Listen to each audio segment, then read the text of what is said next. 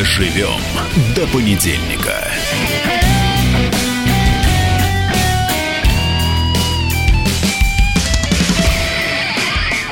Понедельник, утро. Значит, в студии Максим Шевченко и Сегодня Наталья Гончарова. Наталья Гончарова. Прекрасная и либеральная, свободная Наталья Гончарова. И Которая- свободный народ, мы тоже тебя приветствуем. который будет приветствовать Который свободный вся, народ. да, очень приветствует свободный народ, Наталья, и очень хочет, хочет кинуть в лицо кровавому режиму обвинения преступлениях, которые были в Москве. Как Правильно? вы завернули? Ну, ну, просто спойлер.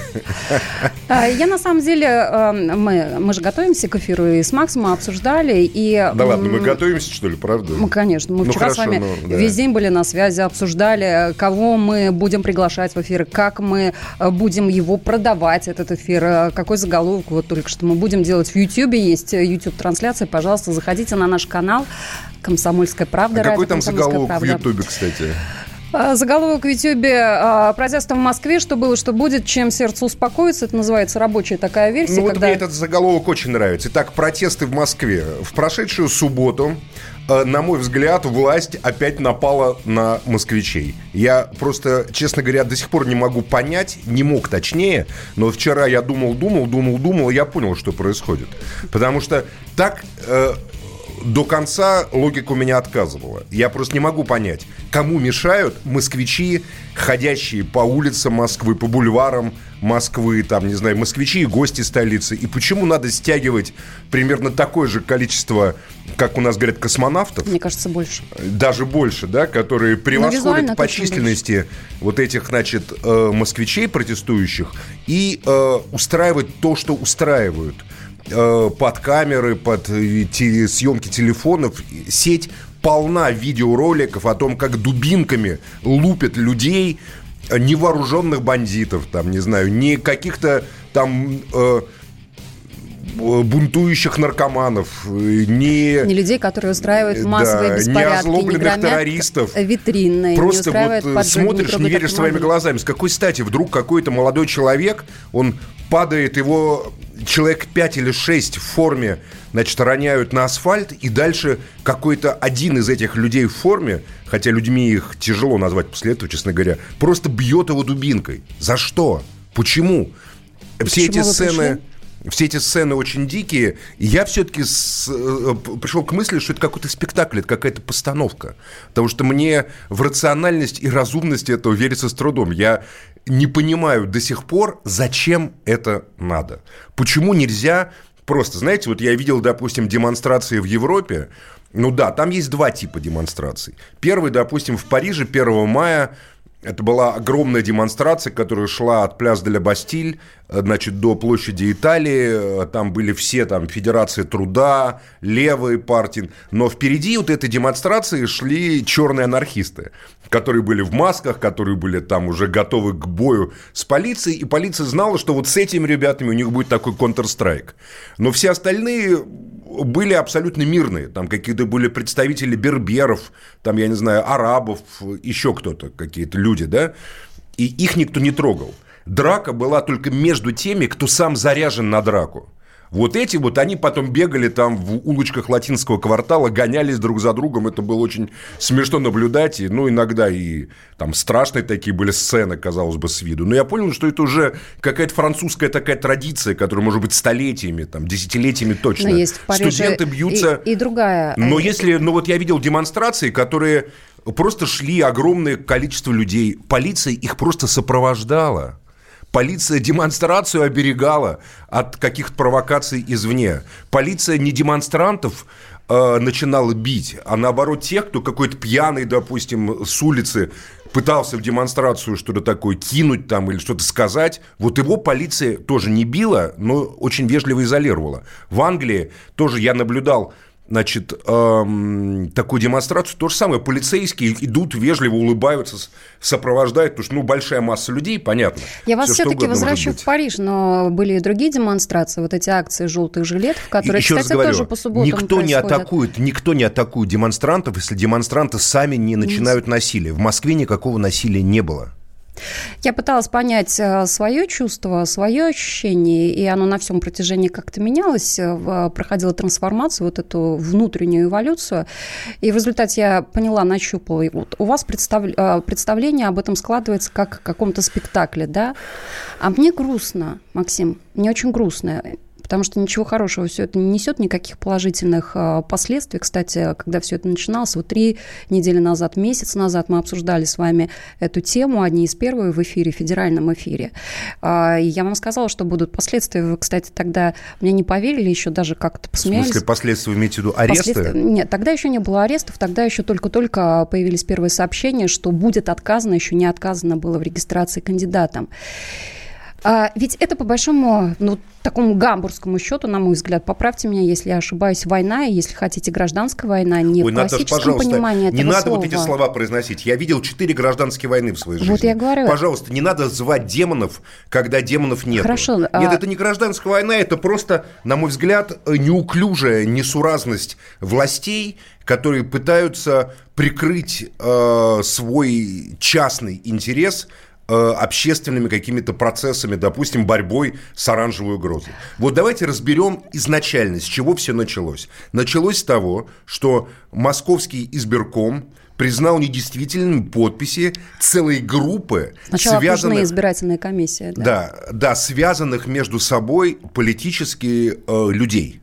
То есть вот не, не, вот не вообще хаотично, там, единороссов, коммунистов, там, не, ну, и, едино... Ну и даже не связанных. Например, да, коммунистам тот же подпись собирать не надо. Митрохин, тот же Митрохин никак не связан был с той же Соболь, хотя и Связан. выступает Дело в том, что нет. Здесь округу. есть очень важный критерий. Есть Собянинские и не Собянинские. Ага. Вот, вот он, э, принцип которые не Собянинские, понятно. да, это те, кто может, став депутатом или в ходе избирательной кампании, задать неудобные вопросы. Ведь Сергей Семенович очень хочет стать следующим президентом Российской Федерации. Очень хочет. Ну, есть главное, главное даже не он лично, я, я так думаю, сам-то он помалкивает, а вот его окружение, которое крутит такими деньгами в Москве, имеет такие финансовые возможности, которые мы даже описать не можем. Вот мы можем описать, допустим, любое федеральное министерство. Мы понимаем прекрасно, там, что там в Сбербанке происходит или в Центробанке. Что происходит в Москве, мы не понимаем. Вот мы видим постоянно перекладывающиеся улицы, переделывающиеся тротуары, плитку, которая каждую зиму встает на дыбы, и по весне ее опять, эту плитку, значит, надо укладывать. Кто получает эти тендеры? Откуда эти деньги берутся? Почему именно здесь эта плитка кладется? Никто никогда не объясняет москвичам. Мы просыпаемся рано утром от того, что отбойные молотки около наших домов в центре Москвы начинают стучать, и какие-то несчастные таджики или узбеки, ребята там, которые, уверен, тоже не имеют ни трудовых контрактов, не имеют ни трудовых книжек, которые получают зарплату черным налом, почти уверен, вот на 100%, понимаете, не имеют никаких трудовых гарантий, с утра до вечера ставят и ставят и ставят эти бордюры. Чем Макс объясняется вот эту сакральность, вот эту закрытость? Это объясняется только коммерческим мафиозным интересом. И вот я считаю, что вот эта вот сформировавшаяся в Москве такой мафиозно-коммерческая группировка, которая э, одновременно э, как бы решила, опираясь на Москву, такую хипстерскую Москву, вот все эти велосипедные дорожки, все вот эти вот как бы играющие на каждом углу, значит, в центре гитаристы, которым разрешили... Разбились о росгвардейцев и ОМОНовцев, которые задержали Они... и избили Нет, давайте по порядку. Давайте вот это вот Собянинская Москва. Так.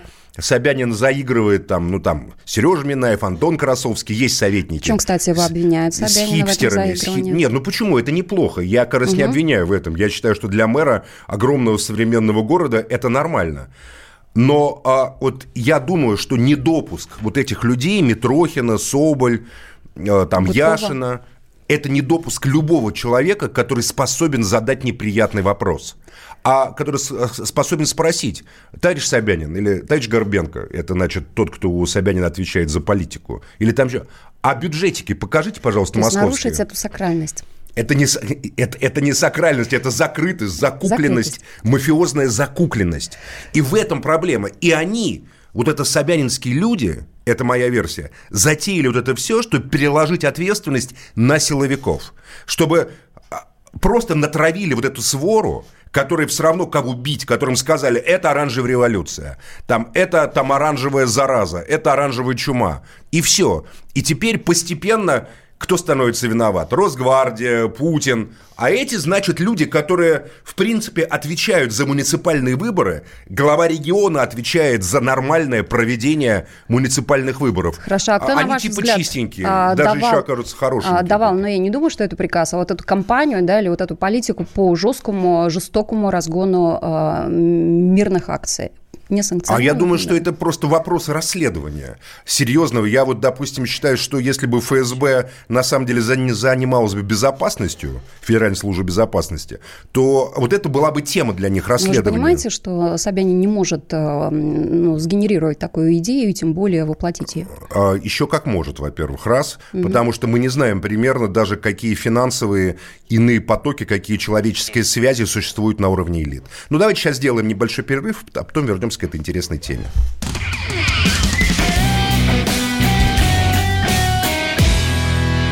Радио как книга. Развивает воображение. Но для тех, кто хочет больше, мы ведем свой YouTube-канал. Радио «Комсомольская правда». Надо и сто раз услышать, и один раз увидеть.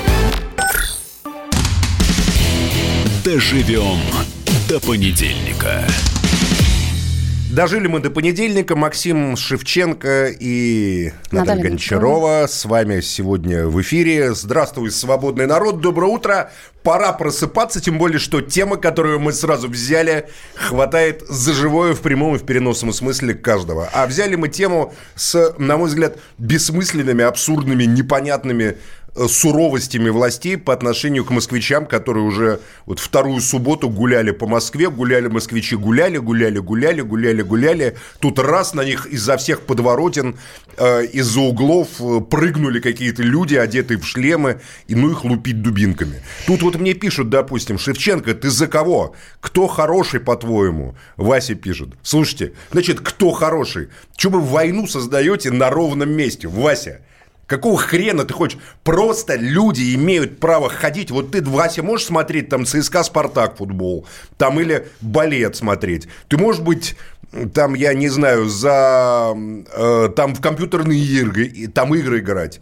Ты, ты, Вася, можешь гулять по своему городу? И мы можем гулять. Кто нам регламентирует, когда мы гуляем по городу, о чем нам думать и что нам говорить? Мы что, должны гулять по городу с мыслями, ах, как, как мы благодарны мэру, или как мы благодарны президенту за то, что мы гуляем по городу? Вот это мы можем говорить, обсуждать, да? А вот, а вот Ну, Макс, уже... вам любой человек скажет. Есть у нас гулять, закон о допустим. митингах, о проведении массовых Это не мероприятий. митинги. Знаете, что такое митинг, Наташа? Митинг, если мы с вами... мероприятий. Да слушайте, если мы с вами решили, допустим, провести митинг, мы вот ставим сцену, берем сцену, подгоняем машину, на нее динамик, собираем своих сторонников в конкретном месте и, и начинаем Шествие проводить – это одна митинг. из форм а, такого массового мероприятия. Они просто не понимают, что- с чем они имеют дело. Сетевые, э, сетевые современные связи, которые существуют ВКонтакте, в Фейсбуке или в других, позволяют людям без всяких А вот заявок. об этом мы поговорим, потому что всегда Да. говорят о новой форме протеста, так называемом рассеянном протесте, и а, те, кто в нем участвует, Нет а, заявителя. утверждают, что да, нет заявителя, Просто нет есть группа. ВКонтакте 50 тысяч, например. Но вам а, 50 тысяч человек скажут в ответ, что да, а, вот эти организаторы групп а, в, во ВКонтакте или в Фейсбуке, это и есть организаторы. А кто за этими организаторами стоит, нужно в этом разобраться. Слушайте, нет? что, что значит организаторы? Если, допустим, человек написал в Фейсбуке, ребята, создаем флешмоб, все выходим на Тверскую в 10, то он Ну, что, организа- организатор, что Ну ли? да, С какой стати? Он не призывает публично, он написал на своей странице свой статус А это просто... разве как не бы- призыв? Нет, конечно. Когда говорят, я выхожу и...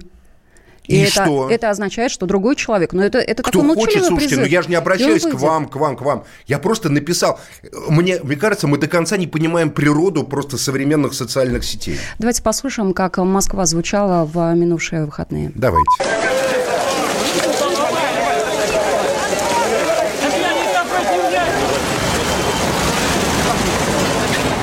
Руку опустил! Я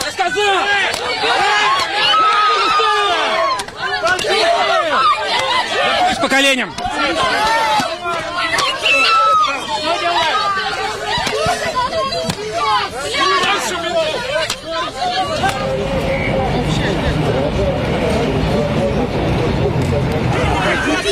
Наташа,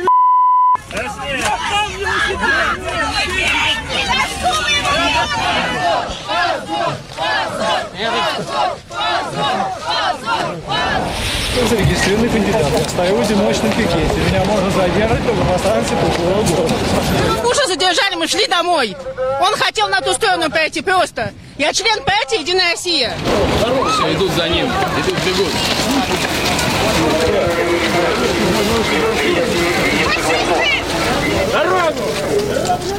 Берегите его, нельзя! Отпустите!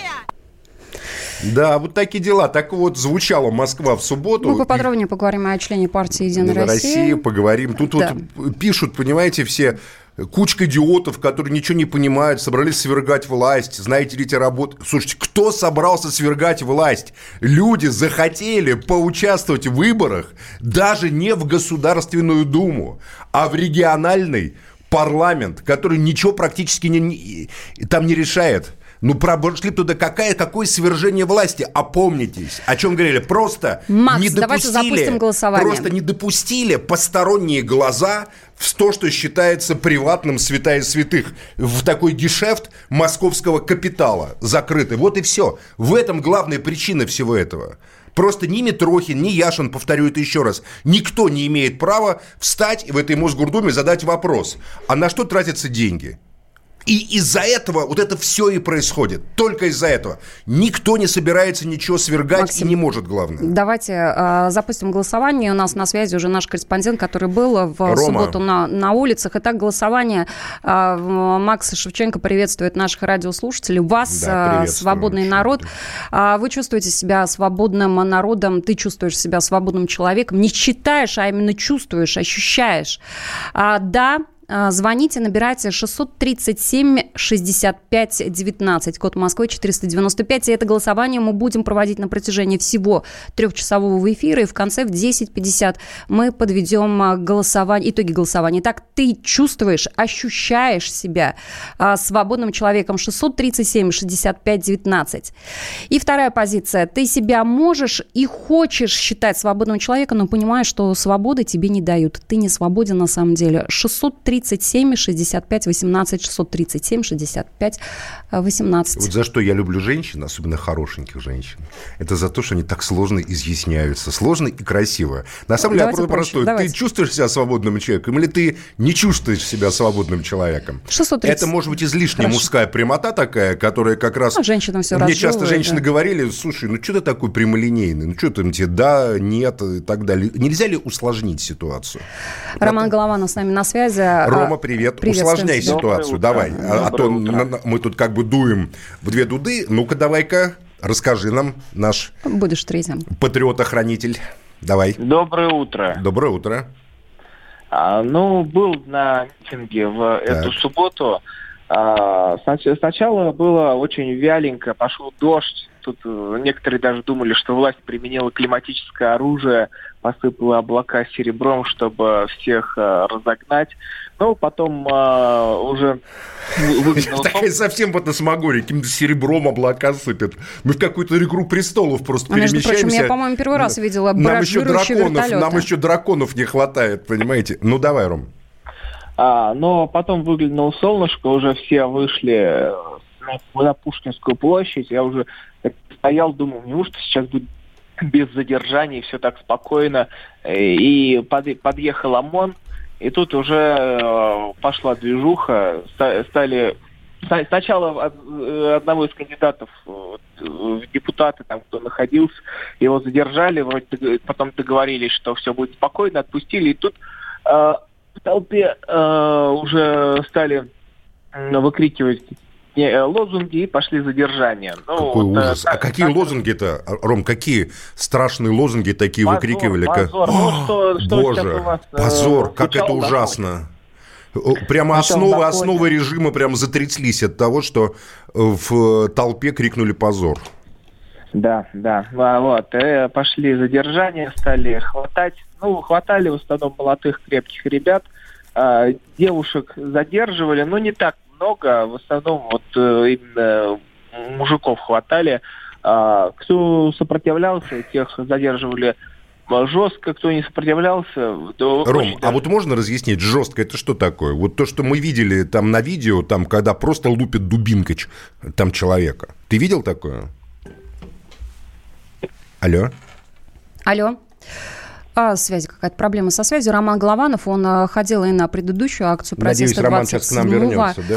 июля и 3 августа. Он тоже наблюдал за тем, что происходило на улицах Москвы, а, когда а, по официальным данным полторы тысячи человек вышли на несанкционированную акцию. Также по официальным данным 600 человек задержали. ОВД-инфо, это есть такая правозащитная организация, а, это портал, они дают другие, а, другие цифры и утверждают, что было задержано больше тысячи человек, потому что они э, разъезжались и обеспечивали защиту, правовую защиту задержанным. Вот они говорят по отделениям полиции, говорят, что больше Рома человек. вернулся, а пока к Да, нам Рома Ром- вернулся, тут у меня такое мое любимое сообщение пришло вот из WhatsApp, я его не могу не зачитать. Доброе утро, уважаемые господа ведущие, радио КП, Максим Леонидович. Если вам не нравится жизнь в Москве, нет, мне нравится жизнь в Москве, потому что я родился в Москве, это мой родной город. Не нравится зарабатывать гигантские деньги, гигантские деньги, гигантские. Питаться в ресторанах вкусной здоровой пищей. Ну, про здоровую не скажу, но вкусной, да. Добро пожаловать в город Ессентуки. Если повезет, устроитесь слесарем по ремонту теплотрасс на 18 тысяч рублей с ненормируемым рабочим днем. Будете питаться эрзац продуктами и ходить по земляным тротуарам, покрытым гниющими прошлогодними листьями. Не распространяйте свое московское бешенство от переедания на всю страну. Валерий Ессентуки. Валерий, мне кажется, в вашем посте есть некое внутреннее противоречие. И- и Там или вы хотите исправить ситуацию в Ессентуках, тогда то, что вы называете бешенством, то есть требование социальной, гражданской справедливости, не является э, бешенством, а является нормальным конституционным гражданским требованием, которое исправит ситуацию и в Сентуках в том числе. Или вы тогда э, как бы миритесь с тем, как вы живете. То, что сегодня происходит в Москве, изменит ситуацию и в стране, может изменить, если мы к этому правильно все отнесемся. Радио «Комсомольская правда». Более сотни городов вещания и многомиллионная аудитория. Керчь 103 и 6 FM. Севастополь 107 и 7 FM. Симферополь 107 и 8 FM. Москва 97 и 2 FM. Слушаем всей страной. Доживем до понедельника. Еще раз доброе утро, свободный народ. Это Максим Шевченко и Наталья Гончарова. Здравствуйте, у нас идет голосование. Вы считаете себя свободным человеком? а, Звоните 637-65-19. И нет, вы все-таки не свободны. Вы хотели бы быть таковым, но понимаете, что вам ограничивает вашу свободу. 637-65-18. Голосование у нас будет идти на протяжении всего эфира. И в 10.50 мы подведем итоги голосования. Ну и представим вам и ту, и другую точку зрения на происходящее в Москве события. С нами на связи Роман Голованов, который был э, на Да. протестной акции Роман в Москве. Голованов с нами на связи. Я вспомнил, ты говоришь про свободу, да? Я вспомнил Велимира Хлебникова, который свобода приходит нагая. Нагая свобода, очень хороший образ. Рома, Доброе почему утро. били-то? Почему били дубинками-то? Расскажи, вот ты видел это? А, вот а, в сети два ролика, где, где прям очень жестко замесили людей. Это первое, когда два лежат в цепке на улице, другое, д- который два велосипедиста. Но, честно, это ужасно. Вот это- на это страшно смотреть. А, но я не скажу, что это было повсеместно. Это вот два отдельных случая. Что там произошло, я думаю, надо разбираться отдельно, потому что ну, просто так не избивали людей. Ну, Вот на моих глазах никого... Не, ну как, вот люди не невооруженные, у, у людей ни кастетов, ни ножей, ни пистолетов. Их, видите их берут и бьют дубинками, причем дубинками по ступням ног. Знаешь, как, так вот, я помню, читал какой-то роман про какие-то пытки в Там средневековой не, не Средней ступни, Азии. там голени и колени. По голени, по коленям, самые болезненные места. И наотмашь этой дубинкой лупят просто. Ну вот Вы видите то же самое, что вижу я. Я вот разговаривал с ободовцами, они э, очень много времени провел вот как раз э, дежуря там рядом с ними, но чтобы посмотреть эту что, Ну, историю правильно, да, это протеста, правильно. потому что а, я уже посмотрел, как это выглядит из автозака, постоянно я смотрел, как это выглядит со стороны протестующих, но было интересно, как это выглядит со стороны Ну ты их спросил, зачем они бьют? А вот один из них сказал, что вы, вы, когда видите эти ролики, вам не показывают, что происходит до. Вам вы всегда вот видите нарезку отдельную, самую жесткую, но вы не видите, как там, когда люди на кого-то нападают, когда люди э, там сами лезут в драку. Ром, Ром, а, вот ты знаешь, по второму... Смотри, вот второй ролик, а, там у, у памятника Грибоедова, когда люди в цепке и в связке, кстати, этот а, человек, а, который был рядом, вот второго его друга били, Георгий Аганазов, я с ним вчера общалась по социальным сетям, переписка у нас была, позже мы к этому вернемся, но хорошо, но второй ролик ролик, вот видно, едет велосипедист. Ведь, и, и, и это заранее, ты, ты говоришь, а что было до? Вот едет он, велосипедист, пожалуйста, вот уже полный, полный метр. И его вдруг останавливает и то же самое начинает бить. Ну, сволочи маньяки, ну, что тут сказать? Это нельзя такое делать. Вот это сволочи маньяки. Но мы сейчас эти два случая разбираем, как будто это было сплошь и рядом и везде. А, Ром, а зачем вообще вот арестовывать? Допустим, люди идут. Ну вот, ну, вот, ну вот рационально, вот объясни мне. Люди идут по бульварам. Люди кричат «Долой! Не хотим! Допускай!» Вот зачем из-за этого людей захватывать? их не захватывает. Они участвуют в несанкционированном митинге. Их э, отводят э, в, в автозак и разводят по отделениям, чтобы э, там не собиралась э, толчья. А как тебе кажется, если бы люди шли по бульварам несанкционированно и кричали бы «обожаю Путина», их бы тоже там, или «люблю Собянина», их бы тоже растаскивали по автозакам? Я считаю, что мешать людям в их выходной день не нужно. Даже ходишь ты кричишь. Так, а кто мне указывает в выходной день, что мне, что мне кричать, когда иду по бульвару. Ну, вы а ЦСКА чемпион, ЦСКА чемпион можно кричать, когда иду по бульвару? Можно отвечу. Давай. Вы, вы вот каждый, после каждого э, митинга выпускаете ролик, но вы не были ни на одном несанкционированном митинге, я вас не видел. Вы приходите ну на Сахарова, да, но на несанкционированных митингах был. Рома Вы был. Нет, Макс подожди, Шевченко а, а был на несанкционированной акции. Нет, секундочку, секундочку. Я, во-первых, не считаю эти акции, я не, я не считаю, что гуляние по Москве это санкционированное ну, или не санкционированное. Вы не пришли погулять? Рома, у меня дела были, я улетал ну, в командировку. Дела. Вот я у кого не спрошу, всех были дела, но все вот давайте свободный народ, выходите. Вот, а, а этот свободный народ месяц дубинками задерживают, а мы потом э, все об этом красиво Зачем поговорим. их месяц дубинками и задерживают? За что? Максим, ну вы вышли бы, остановили. Ром, за что? Меня тоже задержат и за месяц дубинками. За что их месить дубинками? А за а, что? Вот, вот Геннадий Андреевич Зюганов сказал... Ром, и, и, еще раз, Давайте за что людей, которые... За да, что... А я ко... Зюганова. Ром, Зюганов я тебе задаю прямой вопрос. За что людей, которые ходят по Москве, месить дубинками? А, и задерживать. Я отвечу словами Зюганова, что в этом есть оранжевая угроза. А, то есть люди, которые ходят по Москве, должны ходить вот как-то ну, я, особенно. Я, я, я вот делаю вывод по тем словам, которые сказал глава Коммунистической партии России. Мне кажется, что вот не совсем я всегда согласен с коммунистами, но здесь я вот поддержу. Да. Молодцы, очень хоро- хорошие. То есть э, желание стать депутатом Мосгордумы – это оранжевая революция. Ну, Ром, ну мы совсем уже, что ли, в психушке, понимаешь, живем, а? Ну это, значит, Зюганов живет в психушке, я не знаю. Ну, это не я сказал. Ну, Ром, как же быть? И еще раз. Э, э, во-первых, я не член КПРФ. Во-вторых, для меня авторитетов, э, кроме Иисуса Христа, возможно, на земле-то и нету, понимаешь? В-третьих, что ты мне сразу, как говорится, начальством, как говорится, в лицо тычешь? Я же тебя спрашиваю, твое рациональное мнение – вот ты ну, считаешь, правда, а ты считаешь, правда, что желание избраться в региональный парламент, в Мосгордуму, давайте, это оранжевая революция? Давайте я вам отвечу. А, эти кандидаты, 12, о которых идет речь, сегодня зарегистрировано 57. Буч поднимает 12 кандидатов. Э, эти, допустим, берем Любовь Соболь, там было сдано по-моему, 30, 30 Ром, еще раз, ты не отвечаешь на мой вопрос. Еще раз я тебя спрашиваю. ты правда считаешь, ты правда считаешь, ты правда считаешь, что желание... Из... Ром, я тебе, ну ты ответь на мой вопрос. А, а не я, говори я, мне я, сам, ты, что, что ты хочешь сказать. Я тебе вот ответь на мой вопрос. Считаешь ли ты, что желание избраться в Мосгордуму – это оранжевый переворот? А В нашем мире не все так просто. Не существует э, бе- белого и черного. Есть Ром, ты ответишь на мой вопрос. Ты считаешь так или ты так не считаешь? Вот в этой конкретной истории люди сдают э, 340... Рома, тысяч ты слышишь меня? Ром, ответь на мой 30 тысяч вопрос. Просто ответь. это специально. Да не хотели они избираться в Мосгордуму. Плевать они хотели на Мосгордуму. Они сделали специальный самострел чтобы вылететь из этой гонки.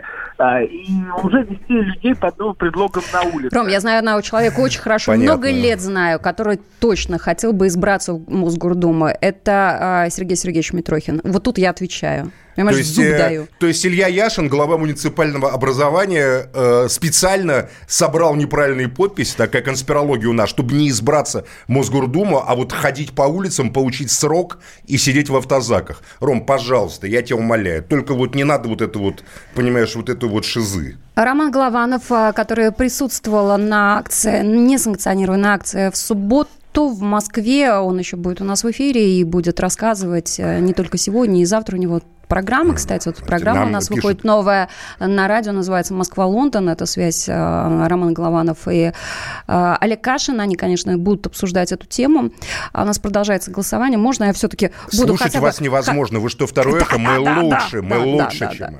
да. все-таки я, я буду иногда разговаривать. 637 65 19 ты считаешь себя свободным человеком, и ты чувствуешь, ощущаешь, ты получаешь эту свободу. 637 65 19 набирайте этот номер телефона, код Москвы 495 и 637 65 18. Я хотел бы быть свободным человеком, но понимаю, что это не так. А, Задерживали всех, и вот одно из самых ярких видео, и я, я, это видел, правда, в прямой трансляции, но сейчас у нас есть возможность это послушать, а, как ам, а, женщина утверждала, что она член партии «Единая Россия», задержали ее мужа. Пропустите меня, член партии «Единая Россия». Если своих ломают и крутят, что дальше, об этом дальше говорить? Это вообще что за партия тогда? Мужа задержали, мы шли домой. Он хотел на ту сторону пойти просто. Я член партии «Единая Россия». Муж сказал, почему его не пускают на ту сторону метро. Его задержали, заломали, побили. Я член партии. Что это вообще за такое творится? Я член «Единой России». В чем мы виноваты? Мы домой хотели идти. Нас не пустили войти в метро. Вообще нельзя людей задерживать беспричинно. Мы стояли, просто смотрели, мы шли домой. Мы ни на кого не нападали, за что его... Вы видели, как на него напали? Перешли и просто напали.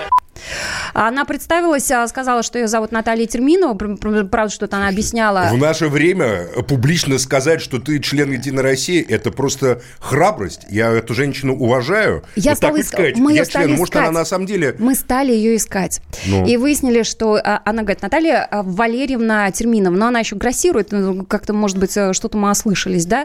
Мы нашли в списках этого человека Наталья Валерьевна Перминова. Есть такая. Тер- Терминова или Терлинова ее нет. А, Но вот а, м, в социальных сетях ее нет. Ну, под этой фамилией, по крайней мере. И нам не удалось взять ее комментарий. Но на этом видео а, видно, на видео видно, когда мужчина стоит и кричит а, куда-то там в сторону росгвардейцев о том, что дайте мне перейти на ту сторону. А женский голос, ну, по всей видимости, это жена, как потом выясняется, говорит, «Ч- ч- сейчас тебя задержат. Ну, и тут приходит, его задерживают. И вот что было дальше, вы слышали.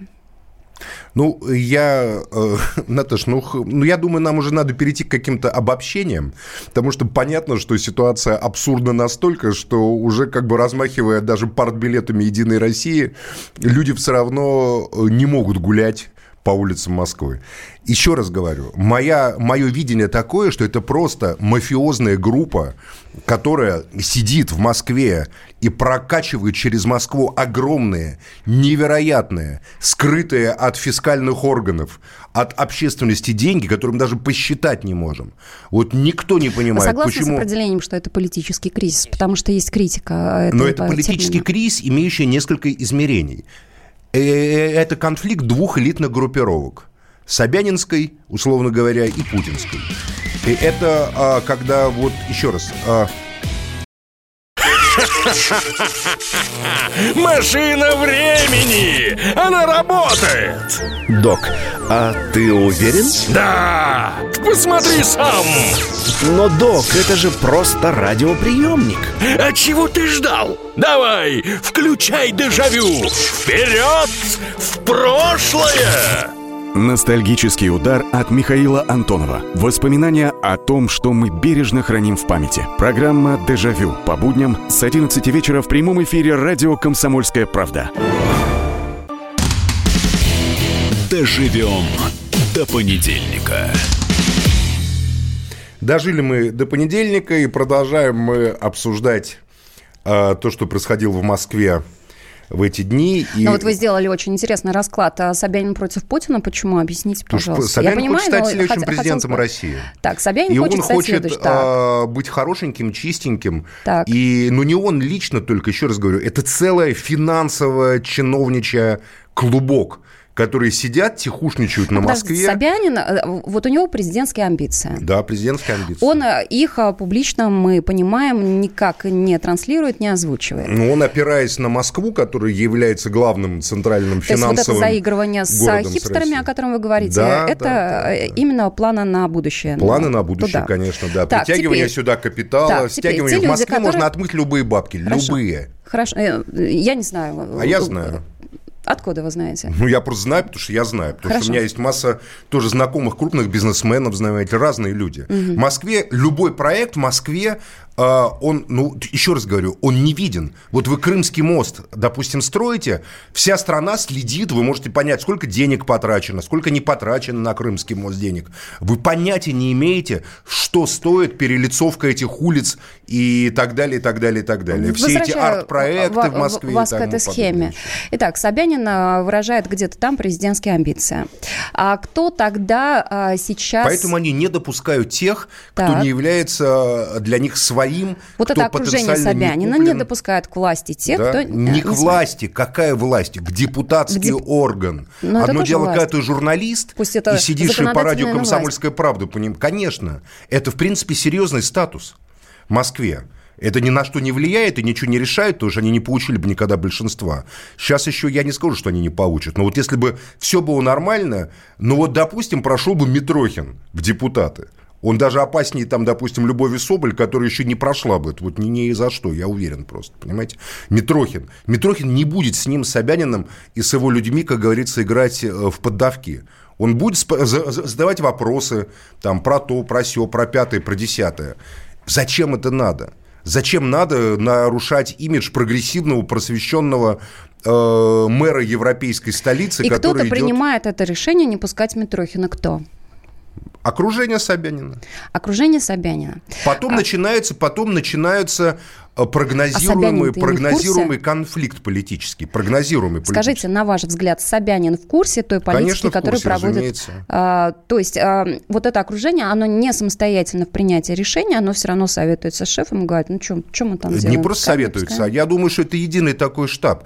То есть потом, когда они не допустили, ну так значит, им если надо это, дальше подождите, они... если Нет. это единый штаб, а вы говорите про окружение, то это можно сказать, что Собянин не пустил. Конечно. Дальше, так, смотрите, дальше. Наташа, что происходит. Они не допустили допустили.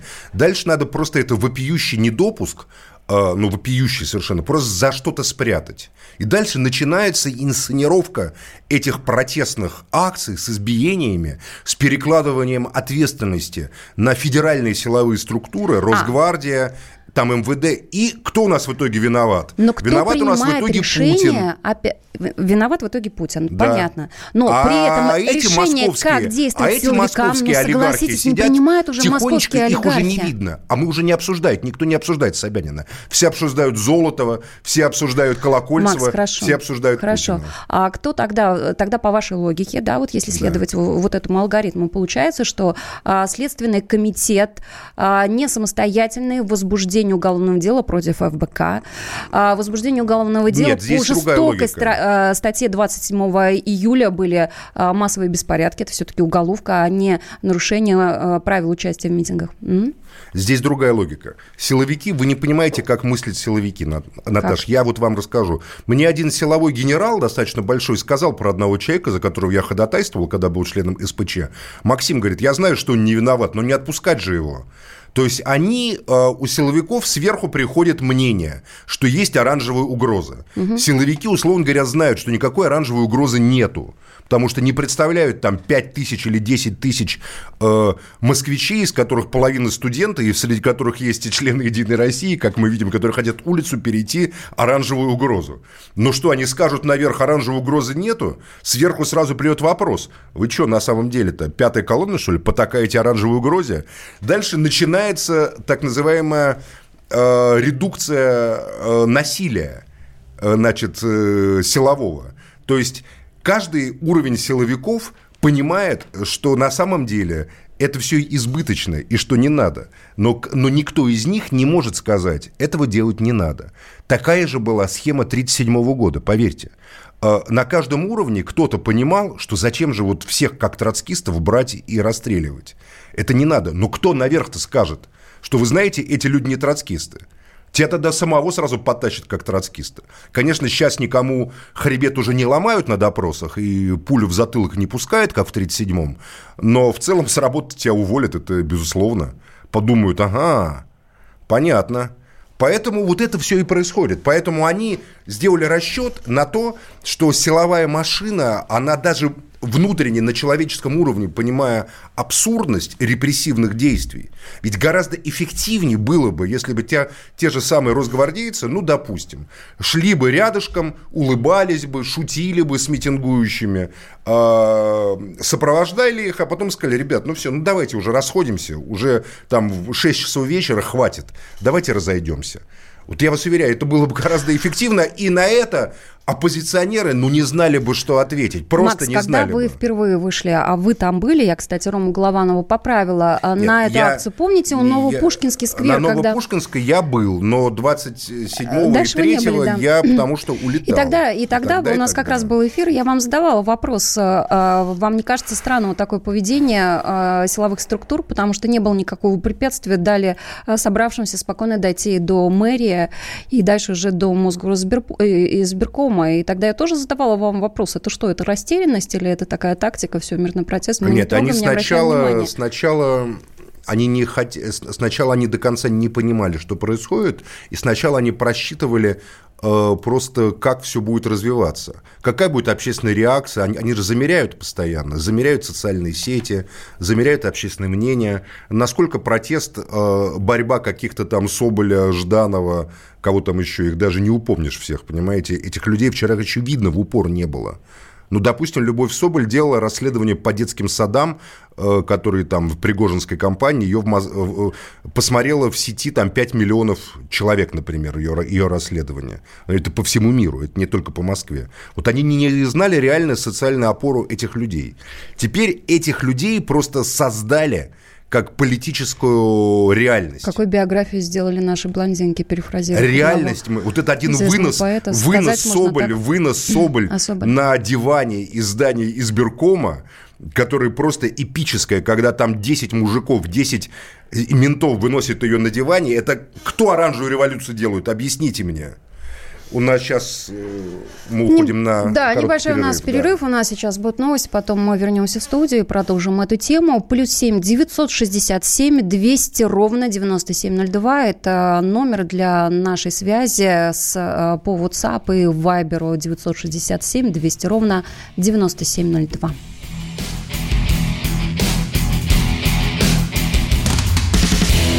Доживем до понедельника.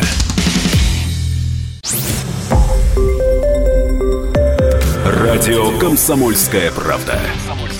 Более сотни городов вещания и многомиллионная аудитория. Хабаровск 88 и 3 FM. Челябинск 95 и 3 FM. Барнаул 106 и 8 FM. Москва 97 и 2 FM. Слушаем всей страной.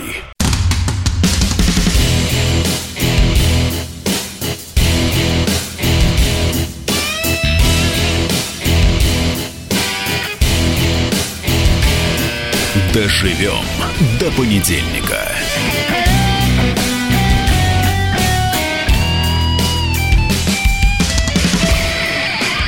Доброе утро, свободный народ. Это Максим Шевченко и Наталья Гончарова со мной кидает своими огненными глазами такие взгляды, потому что Наташа у нас Что, Наташа, у нас? За демократию. Э, Наташа за демократию, Как да, я, она обостряет, она говорит, что на самом деле ни к чему хорошему эти события не приведут. Мгм. Это очень плохо, когда полицейский против мирного гражданина, мирный гражданин против полицейского, когда группа Чаев против э, группы э, несчастный случай, когда один член СПЧ Совета по правам человека при президенте против другого члена СПЧ.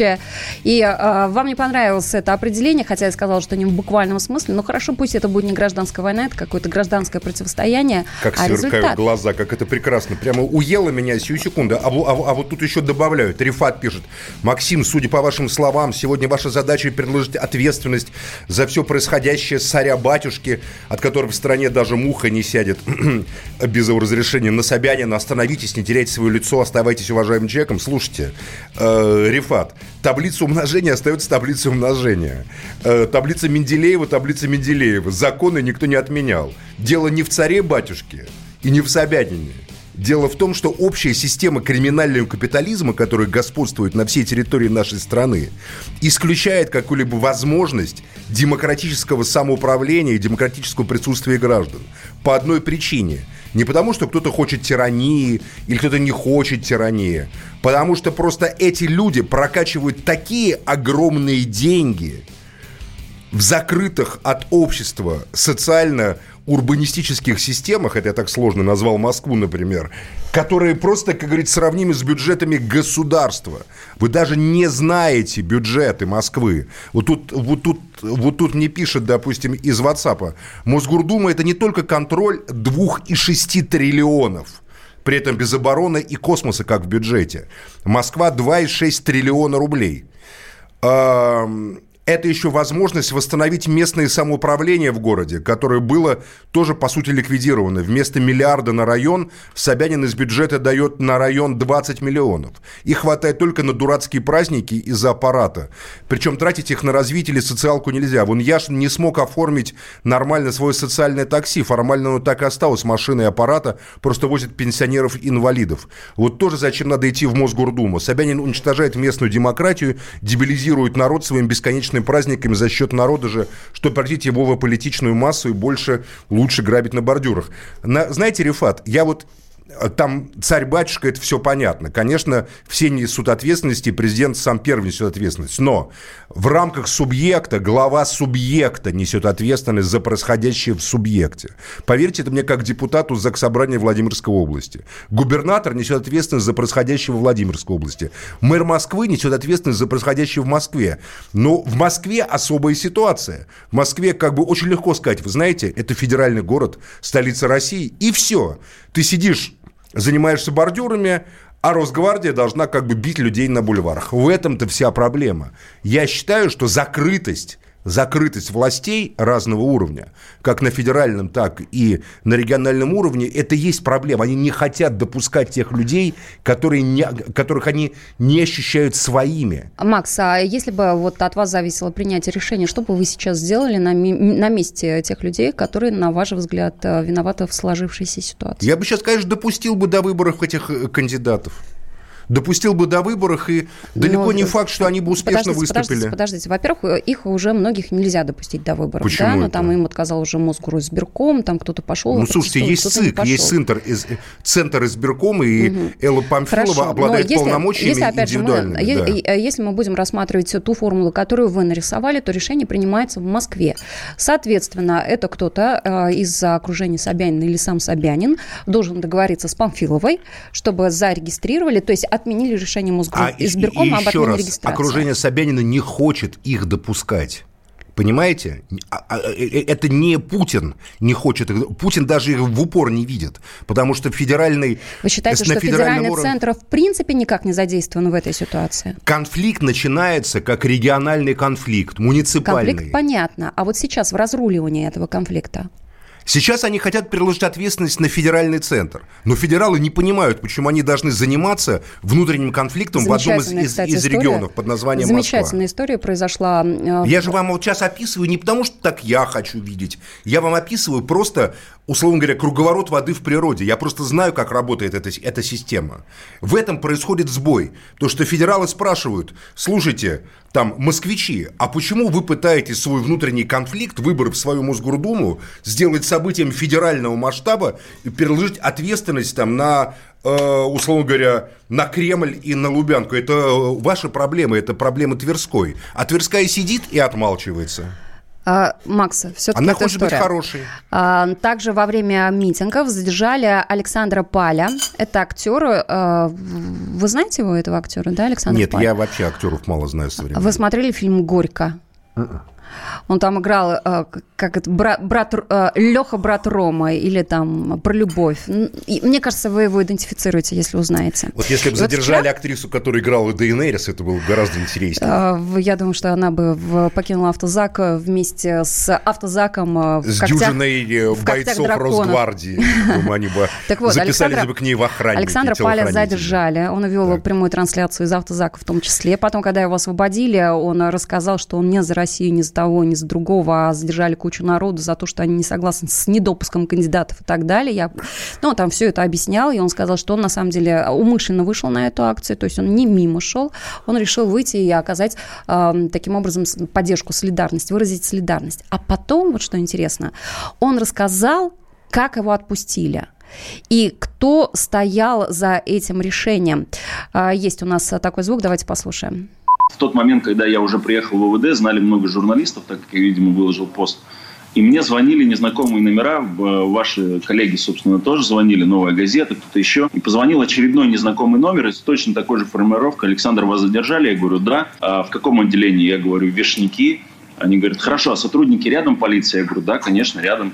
А вы можете передать трубку? Я вот так подхожу к сотруднику, он был в пяти метрах от меня, передавая трубку, я говорю, а кто это говорит вообще? Мне говорят, это президент, э, администрация президента, передайте, пожалуйста, трубку. И я на автомате почему-то сработало, что я передаю ему трубку. И вот дальше произошел какой-то разговор у них. Надо сказать, что сотрудник полиции сказал, что он за что-то там, я не отвечаю за это, звоните начальству. Положил трубку, я спросил, а что они хотели? Он говорит, «Э, сейчас узнаем. Они звонят начальству. И через 10 минут за- зашел майор полиции сказал, кто паль, пройдемте со мной. А, Вот, вывел меня на лестницу, довел до решетки и сказал, не имеем права задерживать. Когда я сказал, почему вы меня отпускаете, он сказал, я не знаю, мне позвонил кто-то сверху и сказали вас отпустить. Как хорошо, как быть, как хорошо быть актером, боже и как мой. хорошо быть рэперами. Но, кстати, тут э, рэперы немножко не согласились. А Рэпер Фейс, который, за которого тоже, э, ну, за это сообщество, да, тоже же были звонки из администрации президента, как мы знаем по некоторым рассказам. Ну, когда были там где-то год Слушайте, назад, в у прошлом нас году. э, ситуация, ситуация в стране уже совсем приобретает какой-то характер какого-то такого щедринско-гоголевского какого-то И вот романа. этот э, рэпер Фейс во время концерта в Лужниках, э, там был фестиваль, он со, со сцены обратился к пришедшим, э, к зрителям, да, к посетителям и заявил, что посвящает свое выступление протестующим в Москве, но сказал вот тот самый э, лозунг «Допускать». Давайте послушаем. Хочу сказать, что я все еще и буду всегда за людей, поэтому сегодняшнее свое выступление я посвящаю тем событиям и акциям, которые проходят сегодня, которые проходили 27 июля в нашем городе.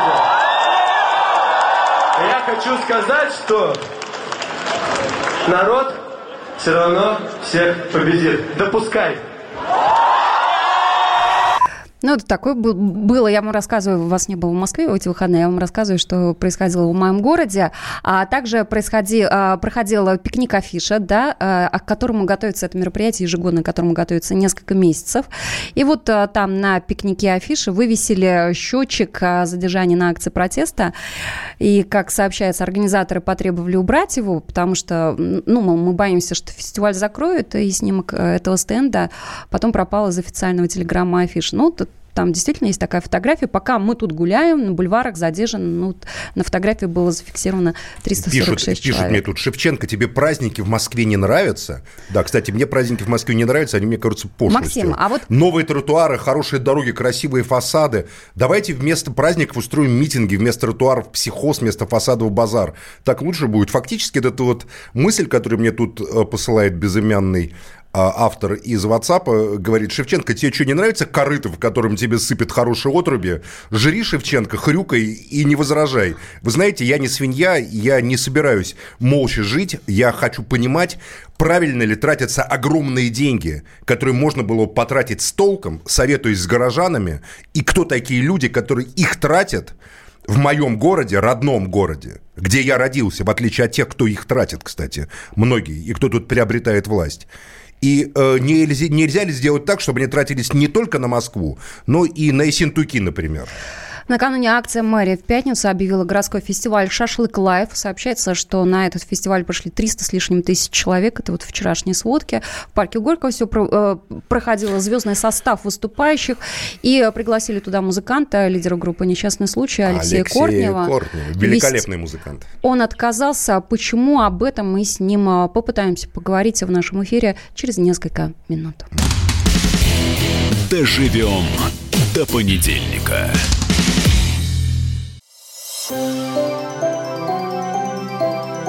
Комсомольская правда представляет. Как тебя зовут? Давид Шнейдров Давид.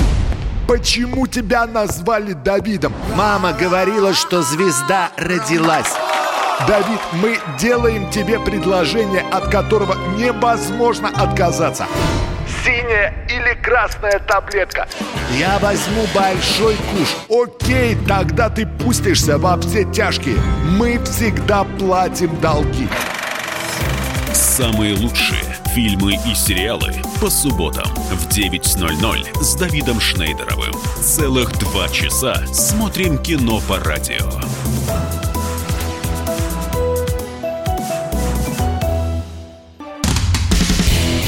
Доживем до понедельника. Доброе утро. Это Максим Шевченко. Мы продолжаем с Натальей Гончаровой и у нас продолжается голосование. Продолжается голосование, да? да, в течение всего эфира, потому что ваше мнение может поменяться. А кто-то у нас э, новый подключается к нашему эфиру. О чем мы обсуждаем? Свободный ты человек или ты или не свободный? человек? Да, ты чувствуешь себя свободным человеком, не считаешь, а именно чувствуешь. 637 65 19. Набирайте этот номер, если вы э, занимаете такую позицию. И а, ты себя чувствуешь, вернее, может, и хотел бы считать свободным человеком, но понимаешь, что на самом деле это не так. 600 37 65 18, код Москвы 495. Точно. Точно. Вот. Так вот, мы продолжаем обсуждать все, что происходило в Москве. Мы пытаемся дозвониться до целой кучи людей. Но целая куча людей в понедельник, очевидно, после субботних коллизий спит и трубку не берет. А, я вчера общалась с Георгием Аганезовым. Это тот самый Кто человек, такой? А, которого э, жестко, как говорят, жестко задержали у памятника Грибоедову в Москве. Давайте еще раз послушаем а, звук этого задержания. Руку отпусти! Сказал!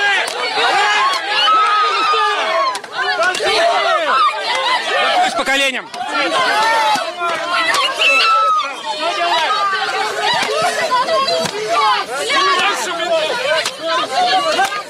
Перевернуть!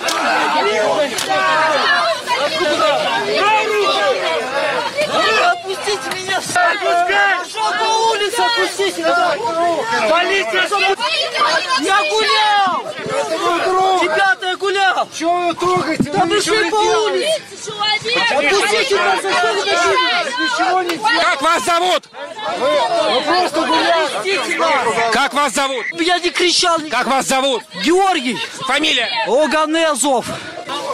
Пойдем, Георгий. Пойдем. Пойдем. Илья, где ты, Илюха? Илья! Ну, это он э, звал своего Я видел это видео, да, Да. как оттаскивают. Это вообще такая сцена, как они сцепились, там два человека, и их растаскивают пять или шесть сотрудников. Но смотрите, если искать хорошее в плохом, Бьет если... один, бьет по ступне, там, дубинкой, значит, вот По это... голеням. По голеням, Вот это по очень- ступням, да, это очень, очень болезненно, видеть. да.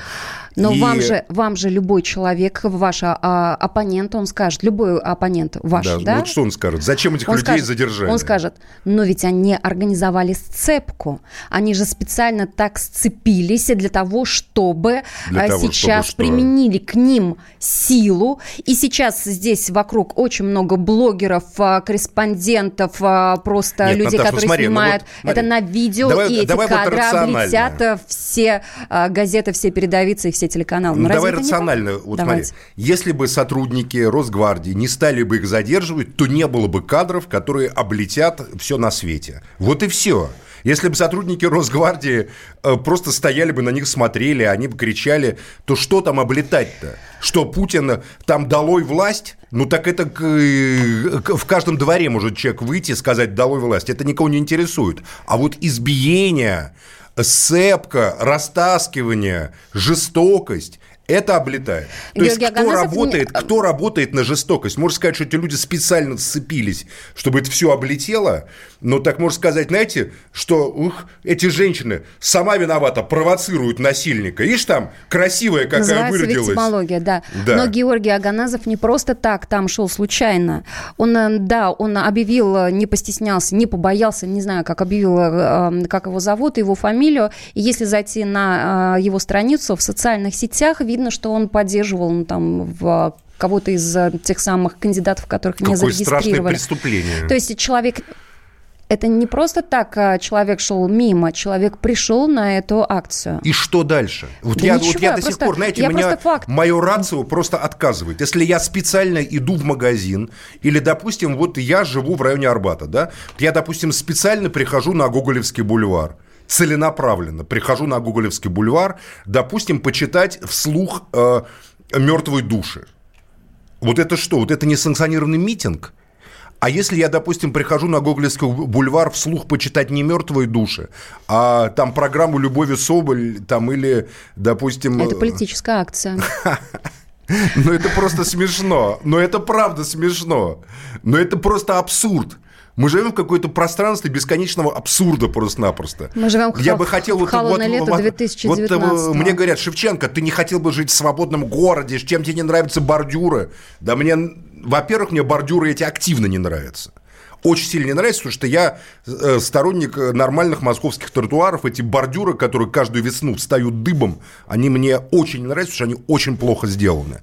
Но, во-вторых, э, вот я хочу жить в городе, если это европейская столица, в котором говорить, думать, приходить, куда я хочу, с кем хочу, я могу по собственной воле. В большом городе не, нельзя заниматься насилием, нельзя заниматься пропагандой терроризма, экстремизма, но заявлять свою позицию гражданскую, общественную, публичную, я, человек 21 века, имею право, и никто мне не может это, это запретить.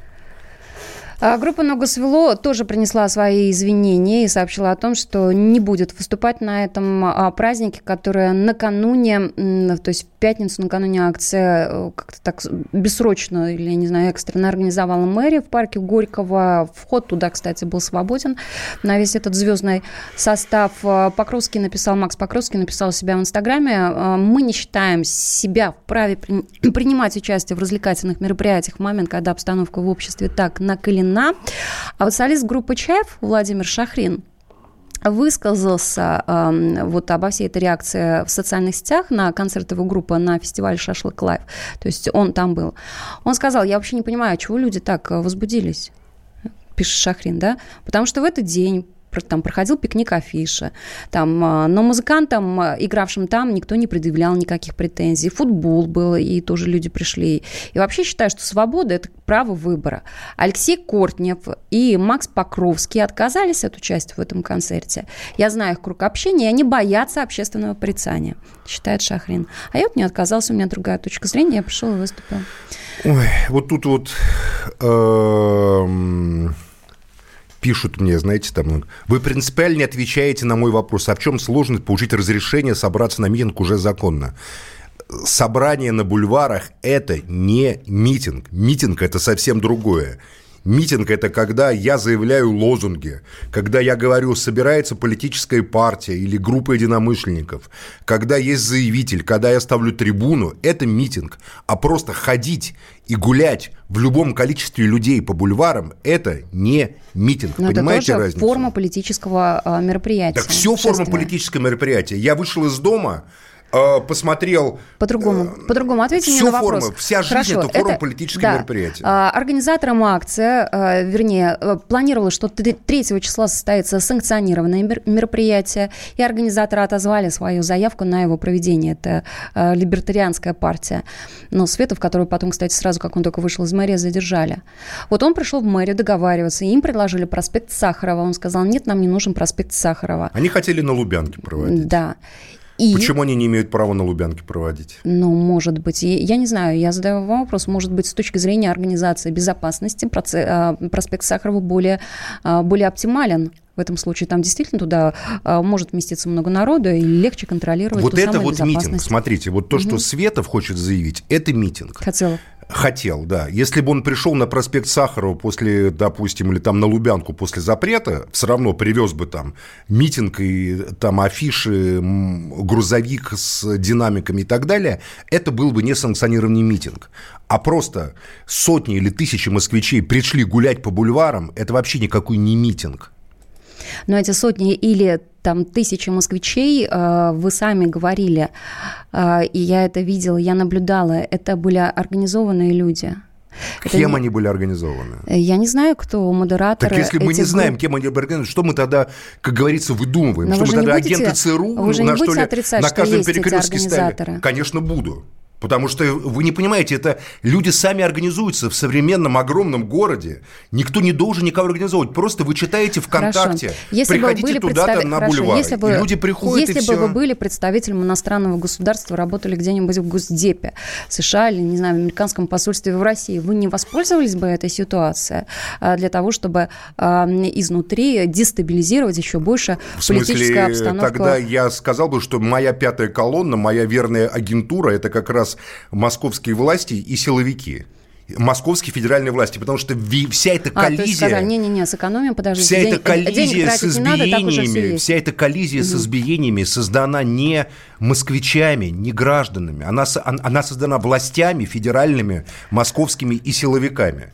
Вот и все. Если бы они не набросились на людей, то мы, нам бы с вами нечего было обсуждать, Еще Наташа, раз, поймите как- еще как- раз. Да, это все понятно, это очевидно. Как сейчас, вот в данном случае, а, выйти из ситуации? Вы говорите, что а, не зарегистрирует, власть на это не пойдет, московская именно власть. А, Есть ли какой-то другой вариант? Центр избирком, конечно, Памфилова Элла Александровна может взять и всех зарегистрировать своей воле. А это свои- Она обладает такими полномочиями. Это будет именно воля Памфиловой. Ну, это будет воля Центра избиркома. Это будет самостоятельное решение Памфиловой. Ну, я не знаю, самостоятельно, Ну, на ваш или она я тщательно это обсудит. Мгм. Но я хотел бы, чтобы она принимала такие А что решения делать с теми самостоятельно. уголовными делами, которые возбуждены? Это параллельный вопрос. У- Уголовные дела возбуждены. Я считаю, что эти уголовные дела должны быть закрыты, потому что для их, возбуж... для их возбуждения нет ни малейшего основания. И возбуждение этих уголовных дел – это просто неуклюжие попытки репрессий которые на самом деле просто подливают масло в огонь. Все, что мы наблюдаем, мне такое же это сознательно из маленького, э, из сигаретного, условно говоря, огонька кто-то раздувает усиленно большой пожар. Вот и все. Плюс семь девятьсот шестьдесят семь двести ровно девяносто семь ноль два. Это телефон для ваших сообщений. Пишите.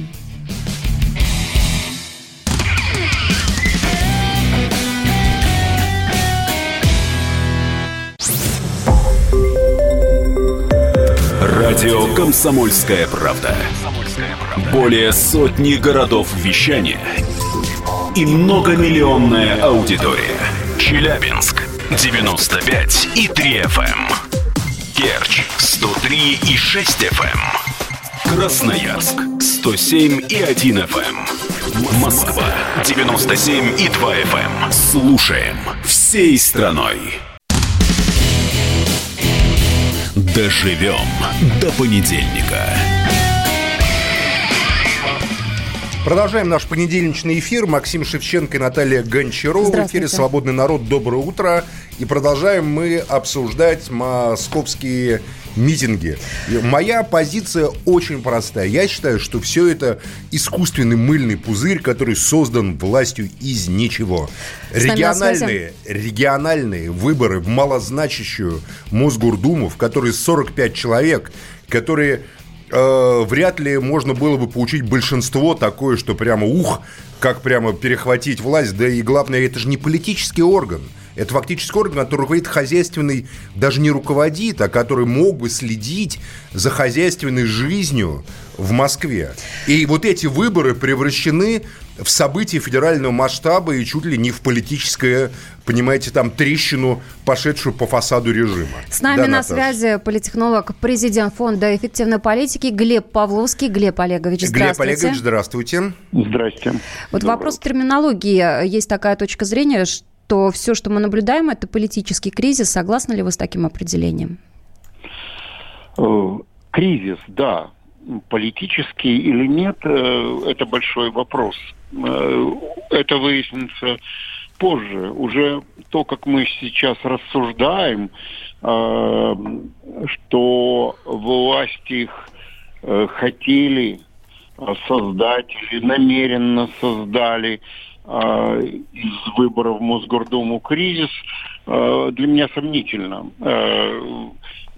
Собственно говоря, тема Мосгордумы ушла, и в прошлую субботу она уже не существовала, а была проведена такая внушительная вооруженная демонстрация власти. В общем, действующим лицом была не оппозиция, а, конечно же, силовые структуры. Они их э, демонстрировали в городе только что. Они демонстрировали какую-то а, политическую платформу. Опять же сомневаюсь. А зачем, Глеб Олегович, зачем? А, Можно вот, Наташа, можно я задам вопрос Нет, моему любимому всё- политологу всё Глебу можно. Я Павловскому? хотела бы просто представить, что у нас также параллельно на связи Евгений Минченко, А, политолог, Евгений президент Минченко коммуникационного да. холдинга Минченко Консалтинг. Вот Пожалуйста. тогда у меня вопрос сначала к Евгению. Евгений, Женя, Добрый день. привет. А, вопрос, Привет, привет. зачем, но это вопрос и, к, э, и Глебу Павловскому тоже, зачем региональные выборы в малозначащий орган превращены в проблему федерального политического масштаба? И как это Ну. так получилось, что недопуск каких-то там трех, четырех, пяти, там, десяти людей, которые не факт, чтобы эти выборы выиграли бы и стали депутатом, превращается чуть ли не в сотрясение основ режима? Ну, я думаю, что никто, конечно же, не планировал э, кризис. И э, думаю, те, кто как бы организовывал эту историю, ну, точнее, как бы те, кто выстраивал э, дизайн подготовки э, к выборам в Москве, э, они, видимо, исходили из того, что все будет нормально и, ну, пошумят, но шу- шум будет не такой, я бы так сказал. А дальше уже, э, я думаю, что ситуация начала сама по себе как бы накачиваться. То есть, во-первых, э, возникли эти протесты, а снятых кандидатов оказалось неожиданно много. Во-вторых, э, я думаю, что кто-то начал играть, ну, из тех, кто входит там, в путинское политбюро 2.0, э,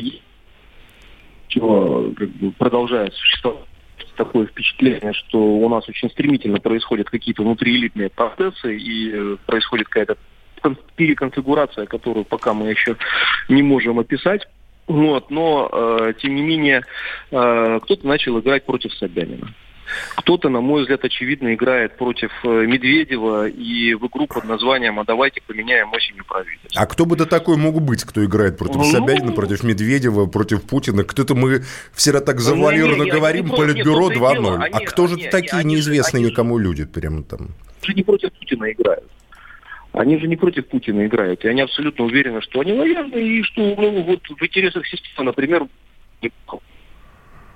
а, так сказать, э, чтобы поменять правительство, надо показать э, то, что существует э, широкое недовольство. Вот у меня вопрос к Глебу Павловскому. Глеб Олегович, вы согласны с тем, что это проявление глубочайшего такого системного кризиса и, кон- и конфликта элитных группировок? Ну, э, с этим трудно не согласиться, как с одним из факторов. Это достаточно очевидно. Очевидно, что э, нарастает нестабильность э, в верхах. Э, я бы трудно, я бы с трудом, скажем, назвал это э, политбюро, потому что э, ну, нету ни очерченного круга, ни полномочий у этого круга принимать решения. Но, конечно, вот этот идущий там э, транзит власти, а, да, а кто-то, может быть, пытается его предотвратить, зафиксировать ситуацию. Конечно, он отражается на происходящем. Но, понимаете, не прямо эти вещи ведь э, дают э, разрешение, дают мандат самым разным силам действовать в разнобой. Вот э, я совершенно не уверен, что э, был прямой приказ э, действовать в субботу э, силовикам э, так демонстративно э, и, в общем, в целом бессмысленно. Там в ряде случаев я это просто наблюдал э, вблизи, э, когда, значит, э, прошла через Старый Арбат, через Арбат, как его теперь называют, а, значит, колонна митингующих и ушла. Через пять минут прилетел ОМОН и перегородил этот несчастный mm-hmm. Арбат в нескольких местах. После так того, как люди прошли уже, после да? После того, после того, как э, и там метались, значит, э, между этими штакетниками стали метаться иностранные туристы, значит, не понимающие. Китайцы в основном такие. Что с ними будет, да. Значит, вот, э, поэтому здесь, ну, при этом степень озверелости демонстративной, она была несомненна. То есть вот такая демонстрация, мы злые, мы очень злые, и сейчас вам будет очень плохо, она была проведена, я бы сказал, идеально в Москве. Евгений, скажите, а вот как вы считаете, в современном мире вообще можно кого-либо запугать такими вещами? Вот что значит демонстрации силы? Вот что демонстрируют? Мне кажется, что демонстрируется не сила, а демонстрируется на самом деле неспособность договориться с обществом, с людьми, разговаривать на современном языке просто с людьми. Ну, я думаю, что логика тех, кто это планировал, а логика, несомненно, на мой взгляд, есть, она очень простая. Согласованная акция, пожалуйста, идите вперед, выступайте, говорите, что хотите. Несогласованная акция, мы будем ее достаточно э, жестко пресекать. есть, вот, Евгений, наш, кажется, наш слушатель Георгий пишет, а вы Володина недооцениваете. Это вот э, если разбирать э, кандидатуры, о которых вы говорите. Ну, а кандидатуры, мы, во-первых, не говорим никаких кандидатур. Мы не, мы не говорим о кандидатурах, о версиях, да, о, да. О, версиях. Нет, подождите, это сейчас мы уйдем в сторону. Чем-то Володин, да, это да. сейчас... Да, да. И, и, и так, значит, согласованные ходите, не согласованные не ходите, да? Да, да, да, да очень э, четкий сигнал, на мой взгляд, э, что вот э, надо держаться в рамках, надо договариваться с властью, дали вам место, дали время, пожалуйста, идите. Не согласовали, ну, значит, э, будет э, жесткий разгон. То есть я думаю, такая, такая история. Насколько это эффективно, это другой вопрос. Ну, вот логика, на мой взгляд, она... А каковы последствия вот этого, на ваш взгляд, политические последствия? Вот кто от этого выиграл? От этой картинки, которая идет на весь мир? От того, что сейчас там э, разные западные политики задают вопросы, выражают озабоченность? Вот кто? В чем? Я не, вот, я не могу понять, кто бонусополучатель. Власть что, разве кого-то запугала? Конечно, не запугала напугало. Наоборот, как говорится, подлили, подлили бензина просто в огонь. Ну, я не согласен. Все равно мы видим, что э, количество участников э, акции, оно сокращается на данном этапе. Так может, люди Посмотрим. просто в Крым уехали или куда-то там ну, в Сочи? Ну, вот э, у меня стойкое впечатление, что как бы те, кто со стороны оппозиции режиссирует эту историю, а там, ну, несомненно, есть элемент э, режиссуры, и было бы странно, если бы его не было. Я думаю, они-то играют э, в историю не про летние протесты, там не про 10 августа, они, думаю, что будут пытаться вывести, по крайней мере, этот этап протеста на проектную мощность на неделю после выборов, то есть э, с 9 по 15 сентября. А до этого им надо поддерживать митинговую активность в Москве, и пытаться э, находить э, какие-то дополнительные точки еще в регионах. То есть э, я думаю, что будет попытка э, превратить акции протеста в, во всероссийские. Глеб Олегович. А, Да. да. Ага, Евгений, сейчас я хочу к Павловскому. Да, Глеб Олегович, у нас Далеко. остается... Смотрите, а, ну вот я, не, я просто не могу понять логику. Предположим, что никто бы никого не избивал. Предположим бы, что полиция и Росгвардия просто сопровождала бы митингующих. Не было бы того эффекта, да? Почему все-таки власть набрасывается на людей? Почему Между это какой-то прочим, инстинкт, что ли, происходит? В Питере было именно так. Э, в Питере была демонстрация солидарности с Москвой, и там ОМОН а, охранял э, Да. демонстрацию и митинг И никакого скандала, правда ведь? Это разительная, разительная противоположность. А, Я думаю, что нам надо не упускать один момент. А, Конечно, посылка сигнала... Мы сейчас должны прерваться, Глеб Олегович, мы сейчас должны прерваться на короткую буквально э, там рекламу. После этого вернемся. Вы закончите свою мысль. Доживем до понедельника. Накал страстей на радио «Комсомольская правда». Здесь Что здесь нельзя не сказать, нужно? что папа богатый. Ну, Министерство газовой промышленности. Я знаю, как гуляли. Снимали пароходы. Ну скажи, я... только Нет, без я просто плохих считаю. слов. Если у нас такая история, что даже безобидное детское песенное шоу вкладывает кирпичик в создание революционной ситуации, ну все Взяли встало в один и- ряд вот и с этим плюнули просто в лицо. Совершенно. Андрей и Юлия Норкины. По будням в 9 вечера в программе «Простыми словами». Хорошо, будем иметь это в виду. Доживем до понедельника. Дожили до понедельника, продолжаем наш эфир. Глеб Максим Павловский Ильич, у Наталья нас и Глеб Павловский. и Глеб Евгений Олегович, пожалуйста, закончите Да. вашу мысль. Вы вот сказали в А, Питере, Моя да. мысль состоит в том, э, что перед нами уже некоторое время развертывается эскалация. Определенная э, эскалация напряженности, эскалация конфликтности, и она развертывается э, отчасти с двух сторон, но в первую очередь и быстрее со стороны власти. Она, собственно, началась с, э, так сказать, вот с полного, с тотального отказа практически в удовлетворении э, жалоб э, кандидатов.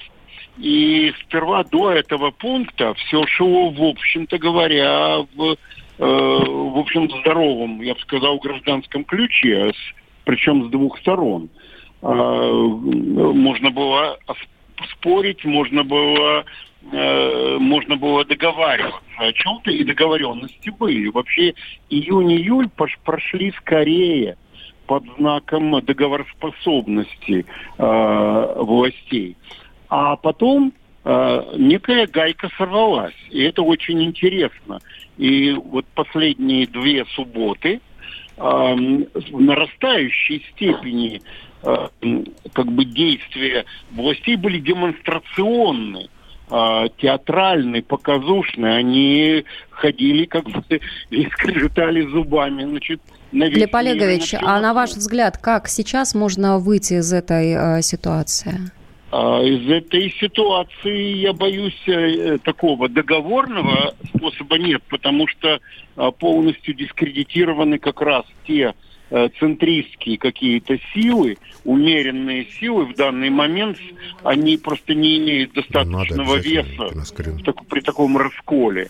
Вот, значит, должно пройти какое-то время. И я согласен с коллегой Минченко, что, а, конечно, это будет неизбежно по разным причинам, не только по планам оппозиции нарастать до сентябрьских выборов. А, Это, это ситуация. Вот, но Спасибо. опас- А, и- именно эскалация. Да, и Евгений Николаевич, если можно коротко, по, ва- а, по вашему мнению, как сейчас можно из э, этой ситуации, какой выход найти? Ну, я думаю, что можно было бы зарегистрировать несколько кандидатов. Несколько, это сколько? Ну, И по каким критериям? И кого? Ну, ну, э, Максим, я думаю, что критерии очень простые. Я, кстати говоря, в том смысле, как член научно-экспертного совета при Центре сберкоме с рядом своим коллег э, предложение отправил. Ну, в частности, поскольку есть очень большие вопросы к, э, скажем, объективности почерковедческой э, экспертизы, ну, например, убрать э, э, те подписи, точнее, как бы признать те подписи, которые были зарублены почерковедами.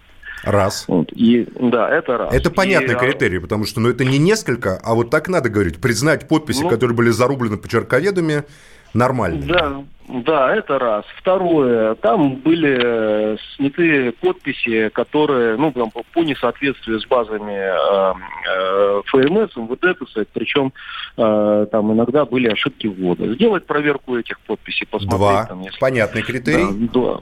Ну вот, собственно, я думаю, что этого могло бы быть достаточно для того, чтобы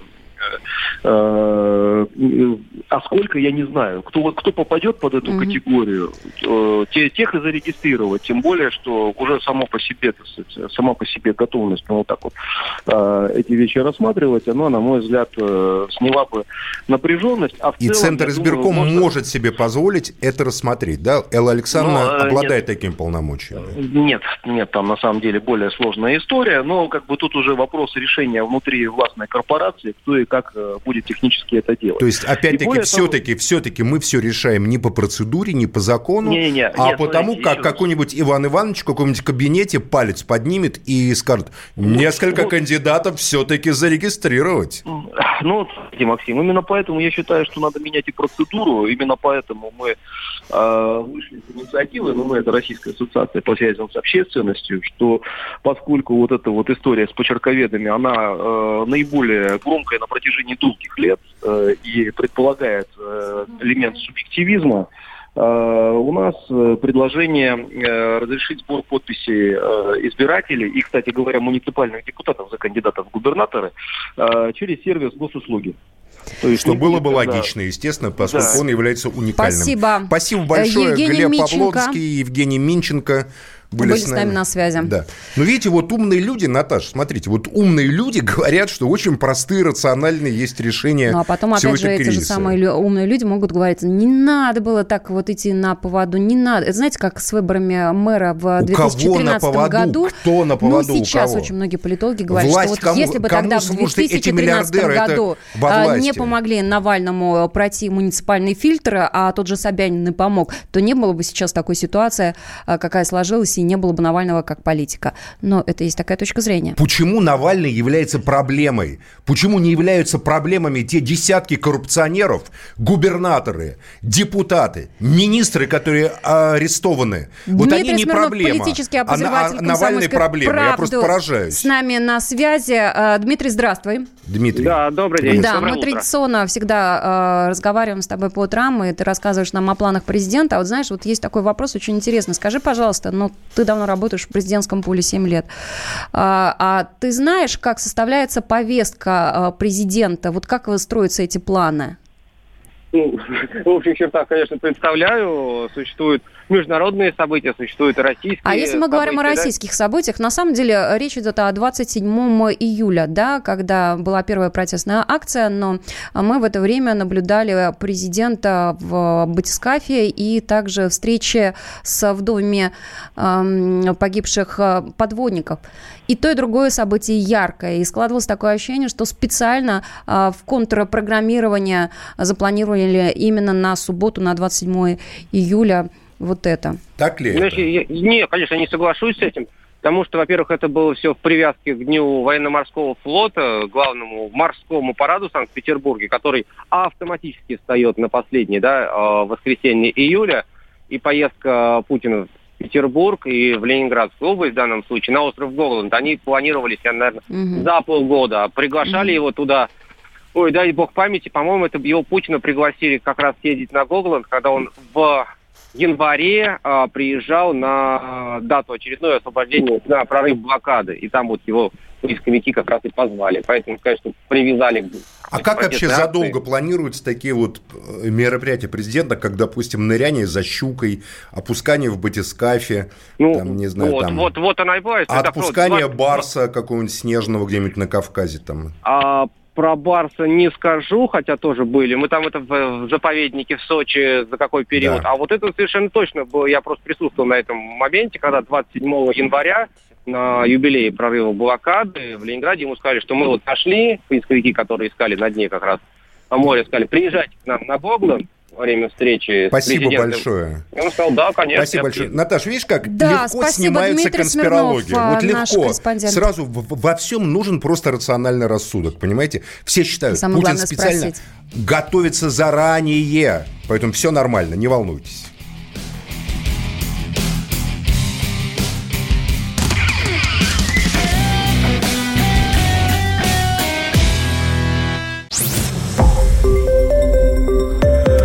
Радио «Комсомольская правда». Более сотни городов вещания и многомиллионная аудитория. Хабаровск 88 и 3 FM.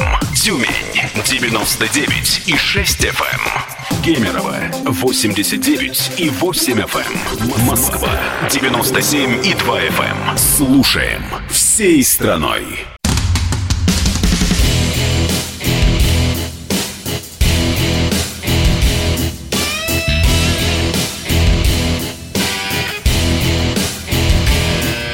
Доживем до понедельника.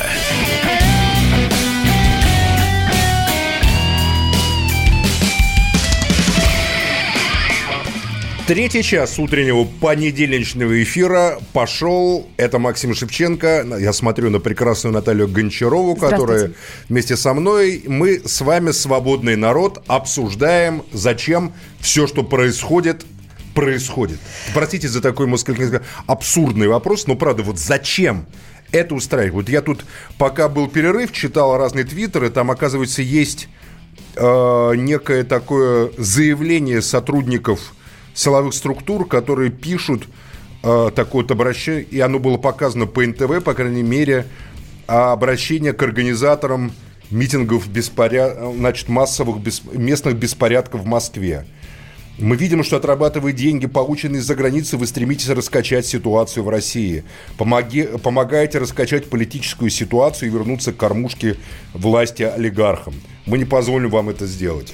То есть, И- на самом деле, мне, мне кажется, что власть просит сама политические масштабные коннотации там, где их просто нет. Условно говоря, так пытается впихнуть, как в старом таком детском анекдоте, бегемота в холодильник. Как вот засунуть бегемота сужаете, в холодильник? су- сужаете сами же э, масштаб э, этой акции, говоря о том, что если и есть интересант главный, то это Собянин и его окружение.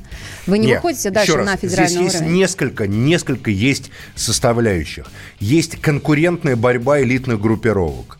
Есть политические требования народа. Есть общее недовольство ситуацией в стране. Сегодня политтехнологи власти пытаются перевести э, требования москвичей в образ э, требований оранжевой чумы что вот страна такая покорная, хорошая страна, верная, значит, э, всему этому, всей этой системе, работает там, трудится, получает 18 тысяч, как нам из, из Интуков написали, живет там на глиняных тротуарах земляных, но страна как бы, она такая страна земляная. А вы, москвичи, с жиру беситесь, а вот вы и есть оранж... Фактически нам говорят, что москвичи это и есть оранжевая чума. У нас идет все три часа э, э, нашего эфира голосования. И мы А, не можем понять все три часа. Да. Свободны мы или не свободны. Ты чувствуешь себя свободным человеком, не считаешь, а именно чувствуешь. Потому что, мне кажется, каждый человек скажет, да, я свободный человек, свободный гражданин. Но так ли это на самом деле? Итак, ты ощущаешь себя свободным человеком. 637-65-19 – это телефон э, московский с кодом 495. Или ты себя можешь и хочешь считать себя свободным человеком, но по факту это не так, и ты это понимаешь. 637-65-18. Итоги голосования мы подведем в 10.50. С нами на связи Александр Брод, директор Московского бюро по правам человека и член Совета по правам человека при президенте. Александр Семенович, здравствуйте. Александр, Доброе приветствую. А, Вы э, заявили по итогам вот этой акции, которая прошла в субботу в Москве, что СПЧ не зафиксировал жестокости со стороны силовиков. Ну, это не совсем так. Во-первых, консолидированной позиции СПЧ пока нет, и сегодня вечером состоится встреча тех э, членов Совета, которые наблюдали непосредственно за э, несогласованными акциями 27 июля и 3 августа. А, во-вторых, мои оценки вчерашней, э, позавчерашней акции э, заключаются в том, что, во-первых, э, эти акции это не место, где нужно обсуждать э, несогласие с избирательной системой, несогласие в отказе регистрации. Для этого есть избирательные комиссии и суды, и завтра Центральная избирательная комиссия продолжит рассмотрение жалоб незарегистрированных кандидатов. А что значит не там... место? Вот, Александр, я извиняюсь. А что мы должны обсуждать на бульварах Москвы? Нам кто темник будет задавать того, что на бульварах Москвы мы можем или не можем обсуждать? Да ради бога, что угодно можно ну вот, обсуждать, что, но как что вы, угодно, как вы себе представляете, есть правовые механизмы, обжалования этих несогласий, а что вы будете на площади кричать и что это изменит? Это изменит? Э, э, я, я не знаю, что это изменит, но я имею право кричать на площади. Ну, пожалуйста, но вы же хотите, если, ну, будем Это разные говорить, совершенно вы, вещи. Вы это совершенно разные вещи. Незарегистрированных кандидатов. Вы хотите добиться, а, чтобы вас зарегистрировали. Для этого должны посмотреть ваши подписи, ваш комплект документов. Вы что, на площадь Александр Семенович, членов... так, если, я, если я их просто, если мне просто Подождите. говорят, что вы ни при каких обстоятельствах не пройдете, потому что вы оранжевый чума, мы с вами не согласны. Ну, во-первых, позиция ЦИК абсолютно не такая. И Нет, не ЦИК, а, МОЗ, а МОЗ избиркома примерно такая. Вот. ЦИК готов рассматривать документы. Пожалуйста, приходите, Все понятно. Александр пока... Семенович, да. такой вопрос. Э, я возвращаюсь э, к тому, что происходит у нас уже не первую субботу в моем городе. Когда житель Москвы гражданин России, неважно в каком а, городе он живет и где он живет, выходит в центр столицы и поднимает флаг Российской Федерации, триколор. Его тут же задерживают а, Росгвардия или полиция. Объясните, пожалуйста, мне как правозащитник, как член Совета по правам человека, не нарушаются ли здесь а, права гражданина Российской Федерации? Ну, я здесь, так сказать, никакого нарушения законодательства не вижу. У нас, по-моему, флаги из балконов, так сказать, разворачивают, и после футбольных матчей проезжают машины. И То, что этого человека ну, задержали, это нарушение Саша, прав человека, человека избивают или нет? просто. Но его не избили. Естественно, что задержание, незаконное избиение, э, применение спецсредств – это нарушение закона. Но если вы говорите применительно к несогласованным акциям, во-первых, нужно понимать, что эти акции не согласованы. Во-вторых, в ходе этих акций э, были и нарушения со стороны самих демонстрантов. Э, э, например, позавчера вот э, изымали там ножи, какие-то баллончики. Александр Семенович, да, это был один ходили. человек, которого задержали, и там у него молоток. Пройдитесь я по московским улицам просто. У я вас все, я, я просто вот вернусь. будний день по Тверской так начните изымать, и баллончики найдете, и ножи Александр найдете. Семенович, человек, который вышел на Тверскую и поднял флаг Российской Федерации, за это его задержали. Он наруш... что-то нарушил закон? Закон и нарушено Нет, ли его, я же вам уже его, его право нарушено? Я же вам сказал, что я его не право нарушено. в том, что человек Его право нарушено, Александр Семенович нарушены права нарушено. человека. Да. Совет по правам а, человека при президенте будет вступаться за этого человека и будет выяснять, на каком основании его задержали? Ну, естественно, у нас есть несколько обращений по итогам акций 27 и 3. Мы будем их рассматривать, писать запросы в правоохранительные органы, Следственный комитет. Естественно, члены Совета а, посещали задержанных в различных ОВД. У меня у самого сотрудник был задержан, который пришел просто вести мониторинг акции. Он был задержан, отвезен в ОВД Дигунина. Три часа я его вытаскивал. Ну, а что, секундочку, еще... секундочку, можно я уточню? Александр, а что значит вытаскивал? Можно ну, вот, что, а, значит, я, ну я не писал, все три часа, я, ну так вкратце так, описать, да, что да, вот этот процесс вытаскивания. руководству ОВД, звонил представителям МВД, чтобы мне объяснили, на каком основании задержан мой сотрудник. В результате И... его отпустили. И как, как говорится, разворачивался ваш диалог с УВД? Очень, очень непросто. Взял трубку э, дежурный, который достаточно нагло, самоуверенно говорил, что был рапорт, что человек нарушал э, общественный порядок и так далее. То есть уже ему поставили диагноз. Вот. Ну, тем не менее... То есть, смотрите, три часа член Совета по правам человека не может вытащить своего сотрудника, который, как я понимаю, Александр не принимал участие в несогласованной акции, а просто там присутствовал, да? Да. Нет, никто, никто не говорит, что правоохранители действовали идеально, но тем не менее, тем не менее, акция была несогласованная, а, было и насилие, и провокации со стороны а, Насилие? Какое насилие было Это- со стороны это митингующих? Это Какое насилие? Какое насилие было со стороны митингующих? Э, бросали камни, распыляли газ. Когда? А, Когда а бросали камни? Вы что, Это шутите, было что ли? 27 Нет, июля. а 3 августа? Возбуждены дела Следственным комитетом. Вы посмотрите материалы. Третьего кто бросал? Кто, кто распылял? Нет, третьего я не говорю, я говорю про 27 июля. Спасибо, Александр Брод, Спасибо. директор Московского бюро по правам человека. Был с нами на связи член СПЧ и еще одного члена СПЧ задержали. Это Игорь Каляпина, который возглавляет комитет против пыток. Да. Он, между прочим, когда ехал в автозаке, он оттуда и включался, и э, э, да- давал о себе знать, но он не говорил правоохранительным органам, он не говорил о том, что он член э, Совета по правам человека. А это бессмысленно, они бы не поняли, о чем речь. Потому что я вот был членом Совета по правам человека много лет, потом вышел из него, из этого СПЧ, знак протеста против избиения москвичей э, 2 мая прошлого года какими-то казаками, так называемыми, А почему- которые Макс, а получают грант а- от а московского а правительства, почему нужно как было выяснилось. выйти? Потом. Потому что я просто не захотел тратить мою жизнь. А это не я не захотел, чтобы мое имя, ну, я не знаю, э, я решал сам за себя. Я же не думал о том, как на это отреагируют журналисты. Не про мне это, мне было все равно, просто Может я быть, вы принесли не бы захотел. больше пользы э, Наташ, я составе 7, СПЧ. 6 лет там был. Ни одна просьба помиловать кого-то, Но это получается, смягчить режим, абсолютно я считаю институт. бессмысленный режим. Я считаю бессмысленный орган, потому что никакими полномочиями члены СПЧ не обладают. Никакими. А есть у нас какой-то институт, э, который действительно имеет вес и значение? Э, Для тюремного это ОНК, общественно наблюдательная комиссия. Вот член ОНК может зайти в любую СИЗО, в любую тюрьму, и его не имеют права не пропустить, он в любое время суток может Президент по собственному прислушивается желанию. к Совету по правам человека, который создан при президенте? Когда президент встречается, он прислушивается, но между Советом и президентом Год еще толпа проходит. народу. Еще толпа народу.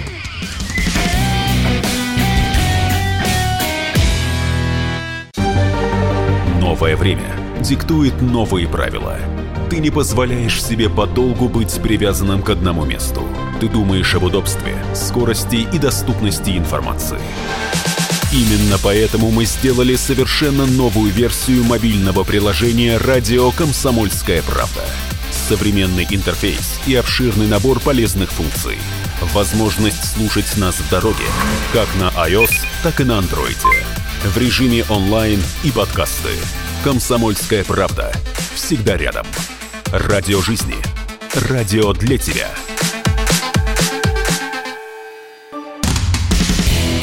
Доживем до понедельника. Продолжаем разговор. Мы, Максим Шевченко и Наталья Гончарова, мы с. Наташей да, обсуждаем в перерывах, как, почему, что нам обсуждать. Я считаю, что уже, в принципе, все ясно. Знаете, как вот говорит, суду все ясно. Как у Довлатова в одном из его рассказов есть там. А, на мой взгляд, понятно, что это а, из ничего, из простой процедурного выборного момента в местный региональный орган власти сделали путем политехнологических манипуляций, накачивания истерики, подключения силовиков кризис федерального масштаба. Михаил Пашкин, глава Московского межрегионального по- я хочу профсоюза понять, полиции да, Росгвардии. Михаил С нами на Пашкин. связи Михаил Петрович, здравствуйте. Здравствуйте, Михаил Петрович. Доброе утро. Вот нам сейчас говорили о некой новой технологии вот этого протеста, рассеянного протеста. Нет, я, во- я вот что хотел, Михаил Петрович, вас спросить. Вот вы понимаете психологию сотрудников силовых структур, да? Вот в какой момент у человека, который там, у которого в руках дубинка, возникает желание этой дубинкой пройтись по э, человеку, который перед ним, там, условно говоря, лежит на асфальте? Э, После того, как он получит команду от руководства.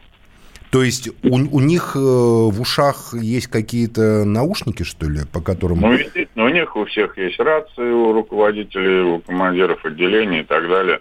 Если дана команда жестко действовать, то они будут жестко действовать. Если дана команда наблюдать спокойно, будут спокойно наблюдать. То есть тут срывов как таковых, ну, очень редко бывает. А в, каком, в какой момент руководство принимает решение действовать жестко? Но это уже надо у руководства спрашивать. Ну, вы как психолог, вы как понимающий, как говорится, людей в погонах. По идее, жестко нужно действовать, когда э, совершается нападение на охраняемый объект. Вот. Так, согласен. Тут я тоже согласен с вами абсолютно. Так. Здесь никаких э, вообще даже не может быть э, ну, других мнений. А как принимается Но- решение жестко действовать по отношению к москвичам, которые идут по бульварам и, и кричат «допускай» или «долой»? Или выборочно к одному человеку, вот потому что то, что мы наблюдали, это действительно были какие-то точные задержания, вроде бы стоит, э, люди, э, стоят люди или сидят люди, там кто-то уткнулся в свой телефон, и вдруг к нему подходят и задерживают, но я не говорю уже по другому принципу, там был такой кадр, когда к одному из э, вышедших подошли и спросили, извините, вы блогер? Он говорит, блогер, его задержали.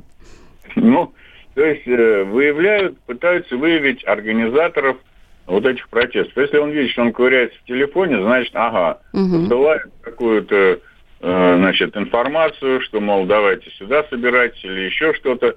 Э, Поэтому, ну, и насколько я знаю, МТС и все остальные наши три кита, как говорится, отключили там связь-то телефонную. Да, отключили. Вот, то есть э, лазить в интернете, ну, смысла не было.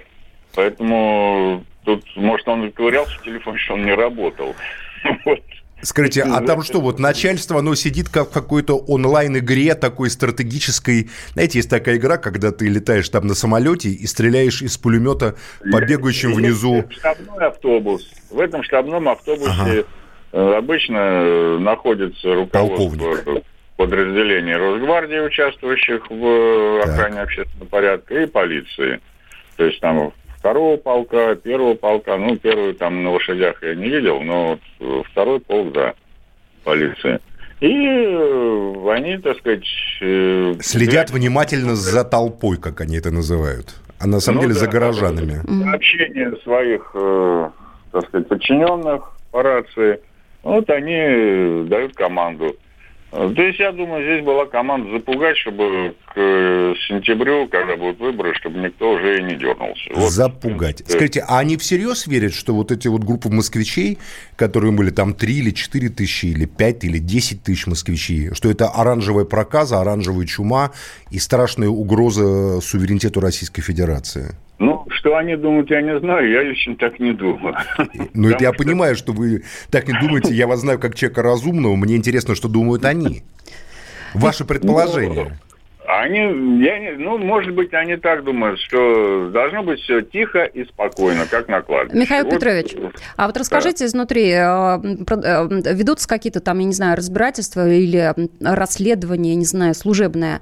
Э, Мы видели кадры, э, на наш взгляд, обывателя, э, когда избивали беззащитного человека без причины на то э, и зверски, жестоко избивали. Вот дальше вот какие-то служебные идут э, такие телодвижения всякие разные. Ну, в смысле расследования. Да, Допустим, внутри- вот э, внутреннее. человек избивали. Бывает так, что на совещании какой-нибудь полковник или генерал-майор скажет, ну что вы, майор там, Премию ну не что там, получишь. что у вас там, что у вас там, сержант бил человека? Ну вы что, преувеличиваете? Вы свои полномочия-то, знаете ли, как бы э, преувеличиваете? Кто вам давал санкцию избивать человека? Вы знаете, будете за это наказаны, должностное расследование будет. Вы знаете Ну, про я- такие ситуации? Я о таких случаях не слышал. Но вот если бы на сотрудниках как Росгвардии и полиции были бы номерные э, знаки на спине, на каске, спереди, сзади, ну, как э, в полиции других Да. стран, можно было идентифицировать. Человека можно было идентифицировать. Ну, сотрудника, да.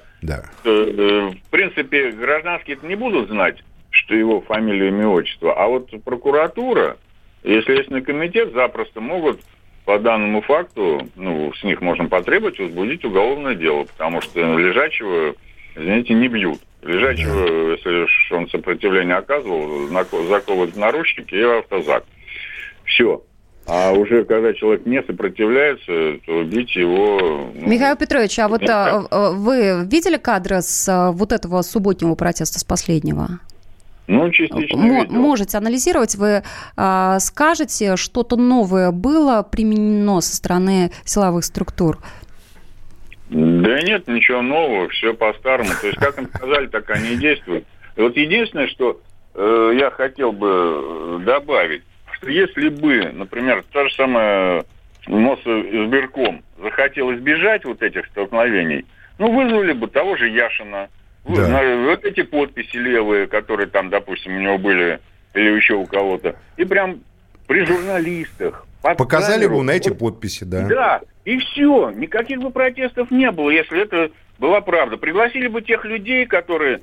Ну, во-первых, нужно было возбудить уголовное дело по факту подделки подписи, если они такие были. Да. Людей доставить как свидетелей официально, которые там якобы подписались, прям вот в Моссберком, сказать, так, подписывал? Нет. Все, раз. Подписывал? Нет. И все. Никаких бы вопросов не было. Потратили бы на это Москва-24 там или еще какой-нибудь э, телеканал, там, Вести дежурную часть, полчаса или час. И все, вопросы бы были сняты. И не было бы никаких вот этих митингов. Это говорит, я еще раз говорю, либо о глупости власти, которые вот э, этим делом занимаются, либо о нежелании просто разговаривать с людьми. Либо о целенаправленной манипуляции и политтехнологической игре. Возможно. Когда возможно. одни подставляют других, а эти подставляют третьих и так далее. Михаил Может, да, Петрович, что больше такого не было больше. да. Вот. Михаил Петрович Пашкин у нас был. Спасибо. Э, Сам опытный сотрудник силовых структур. Глава Московского межрегионального профсоюза полиции Росгвардии. Да, который разъяснил нам психологию и э, мотивы действий силовиков. Силовых структур. На- силовых вот нам структур, да. тут пишут, стали хуже позорного эха. Да мы стали лучше. А В продолжение этой темы на фотографиях с разгонной этой акции а, э, или там другой какой-то акции, в общем, обнаружили бывшего командира киевского Беркута Сергея Кусюка. Ну, Я, с ну, я этого. вот не понимаю, в чем проблема. Подождите. Наташа, честно. А, Сейчас поймете, может Давайте. быть. Да, Я давайте. сформулирую вопрос. Да? На Украине его разыскивают за участие в разгоне Евромайдана в ноябре 2013 года. В ночь на 30 ноября в Киеве в 2013 году были а, избиты студенты. На следующий день, там сколько, сотни тысяч киевлян вышли на улицы города, и именно это была их реакция на неоправданно жестокое, как посчитали жители Киева, а, избиение студентов. И, как следствие, мы получили а, в Киеве то, что получили. А почему этот человек не имеет права работать полицейским в России? Я немного про другое имею. Он, он- он ну, имеет тогда полное вот я, право. вот я, вот я, вот я не смотрите, понимаю. Все говорят, вы увидели там Петрова, а вы знаете, что Петров в Киеве был. У нас Беркут – это такая обиженная структура, незащищенная структура. Слушайте, да, это какое-то которая- другое государство, там какие-то другие законы. Что мне какой-то Беркут в Украине? Человек, я хочу оценивать его действия здесь, а не его действия Ну, там. Его потому видели. как он вел, а, э, его действия Наташа, были вот это там, называется групповщина. Так. Потому что, во-первых, в не ноябре, в ноябре, в ноябре Но она как 30 по-другому? в ноябре 13 года а, уже все давно описали, что это глава тогдашней администрации Януковича Левочкин дал Сансу разогнать студентов. Первоначально Майдан в Киеве создавался самими, самим окружением Януковича. Так для вот, того, таким чтобы, образом, как и мы говорится, закольцовываем эту небольшую тему в рамках нашей большой, которую мы рассматриваем Да. в течение всего эфира. Потом он просто утратил контроль над этим. Но в Москве ничего подобного не создается.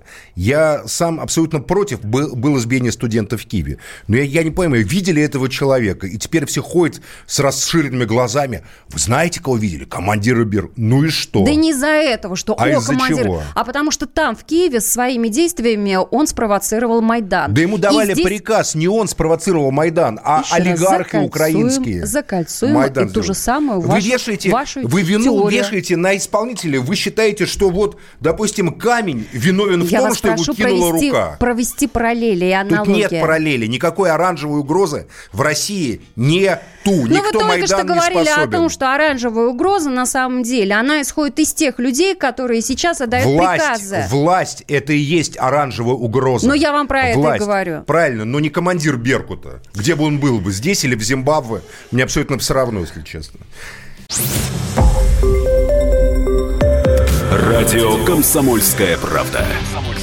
Более сотни городов вещания и многомиллионная аудитория.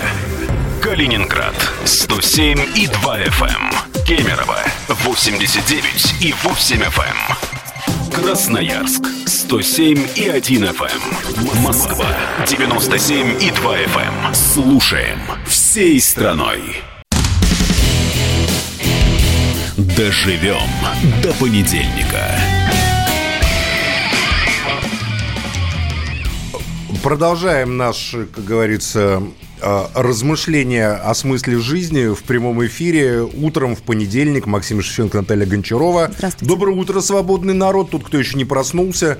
Э, Напоминаю, что у нас сейчас понедельник, и мы обсуждали почти два с половиной часа бессмысленность, э, точнее так, смысл бессмысленных конфликтов, которые, которые разгораются в Москве.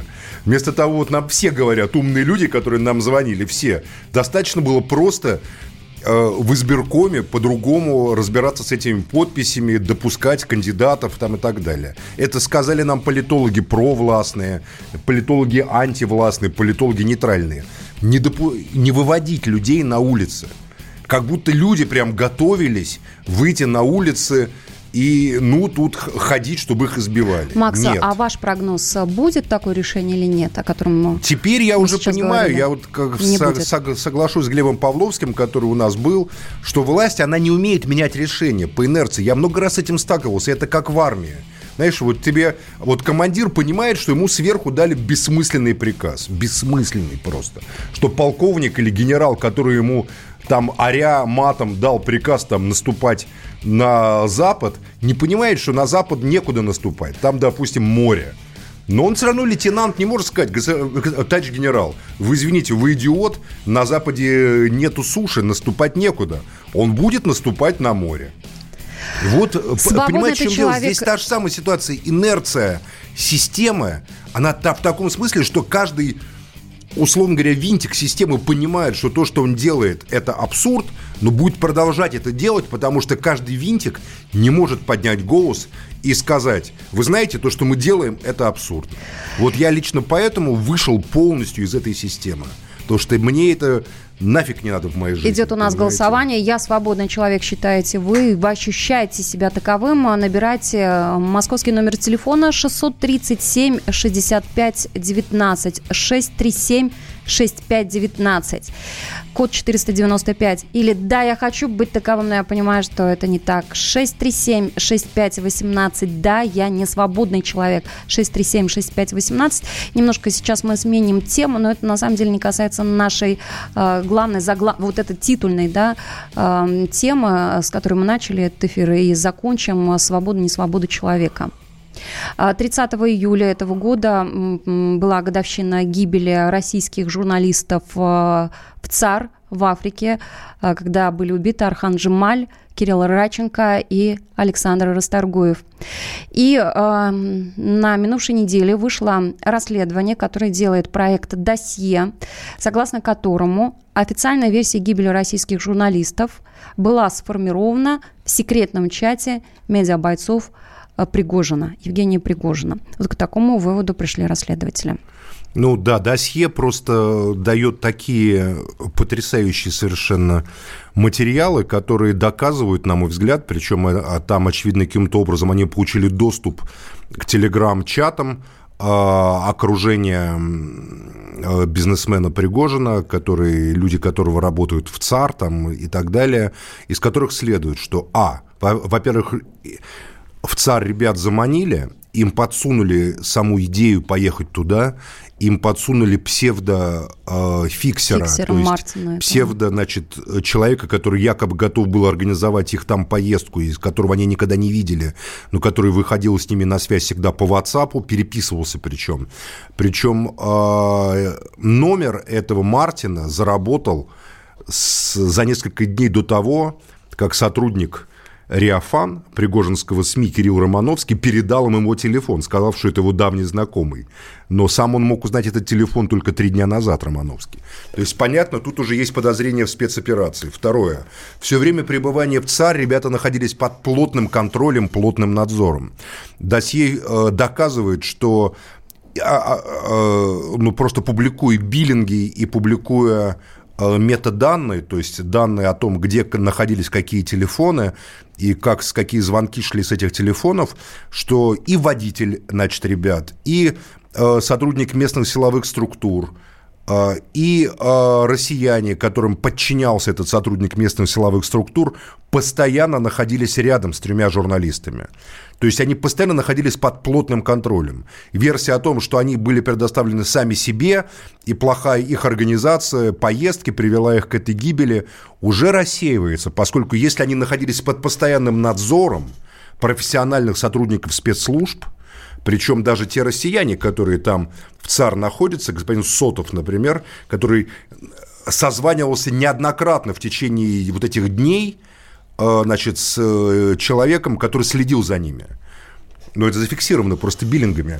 Он профессиональный э, специалист по наружному наблюдению. Работал в Петербурге в 90-е годы профессиональным специалистом по наружному наблюдению в силовых структурах. То есть второй факт. Они, они находились под плотным надзором. И а, при всем при этом есть ощущение, что их специально завели на засаду, где их расстреляли. Поскольку... Завели на засаду, но вы сказали, что заманили. А вот в ЦАР это все-таки откуда была инициатива поехать а, туда?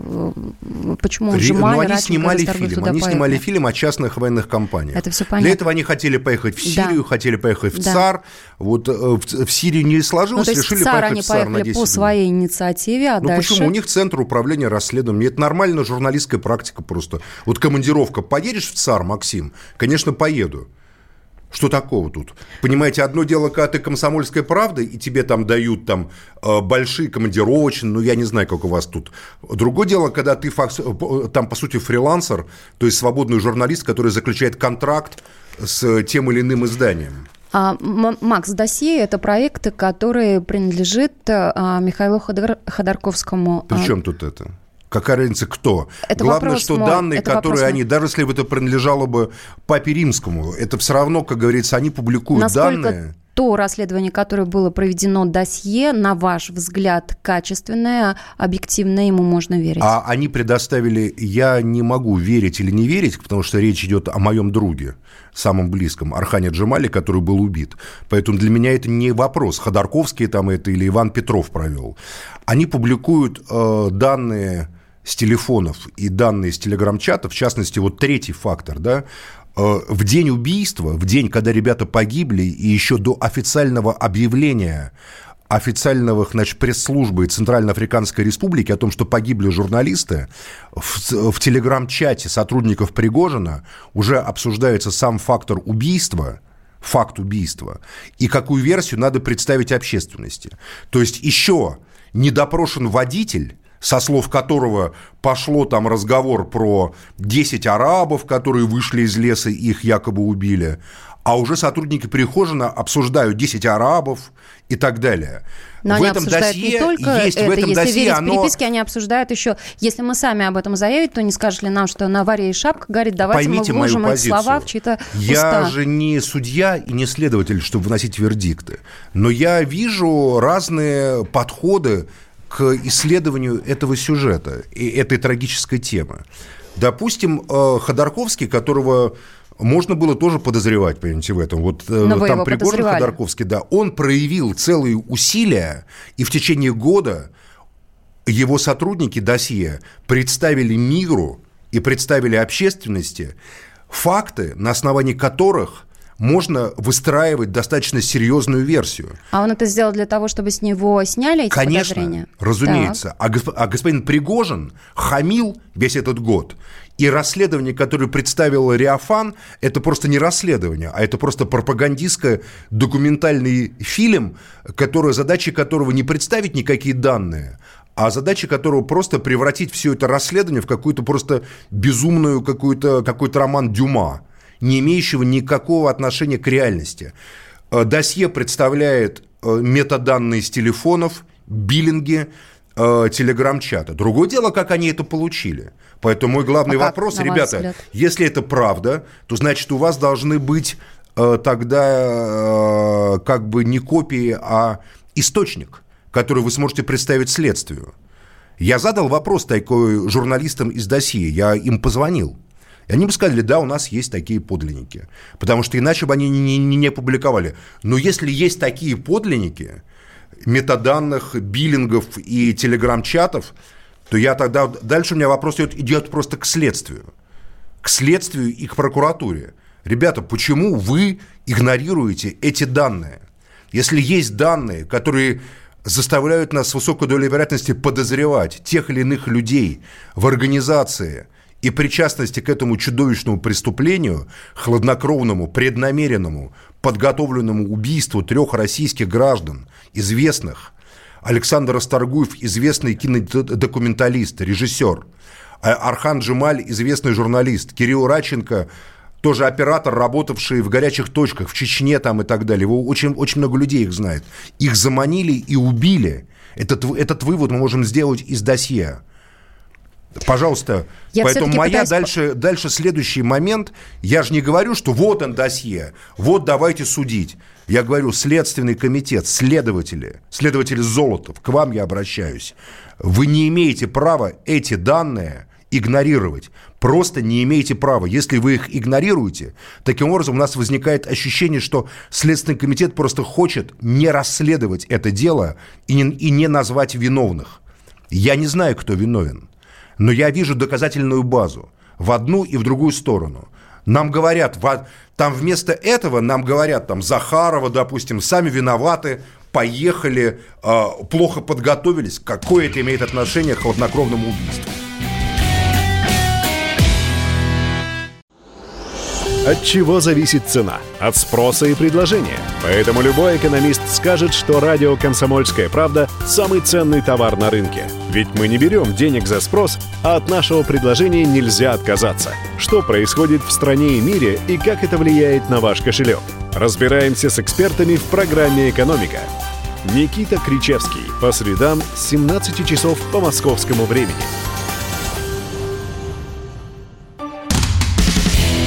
Доживем до понедельника.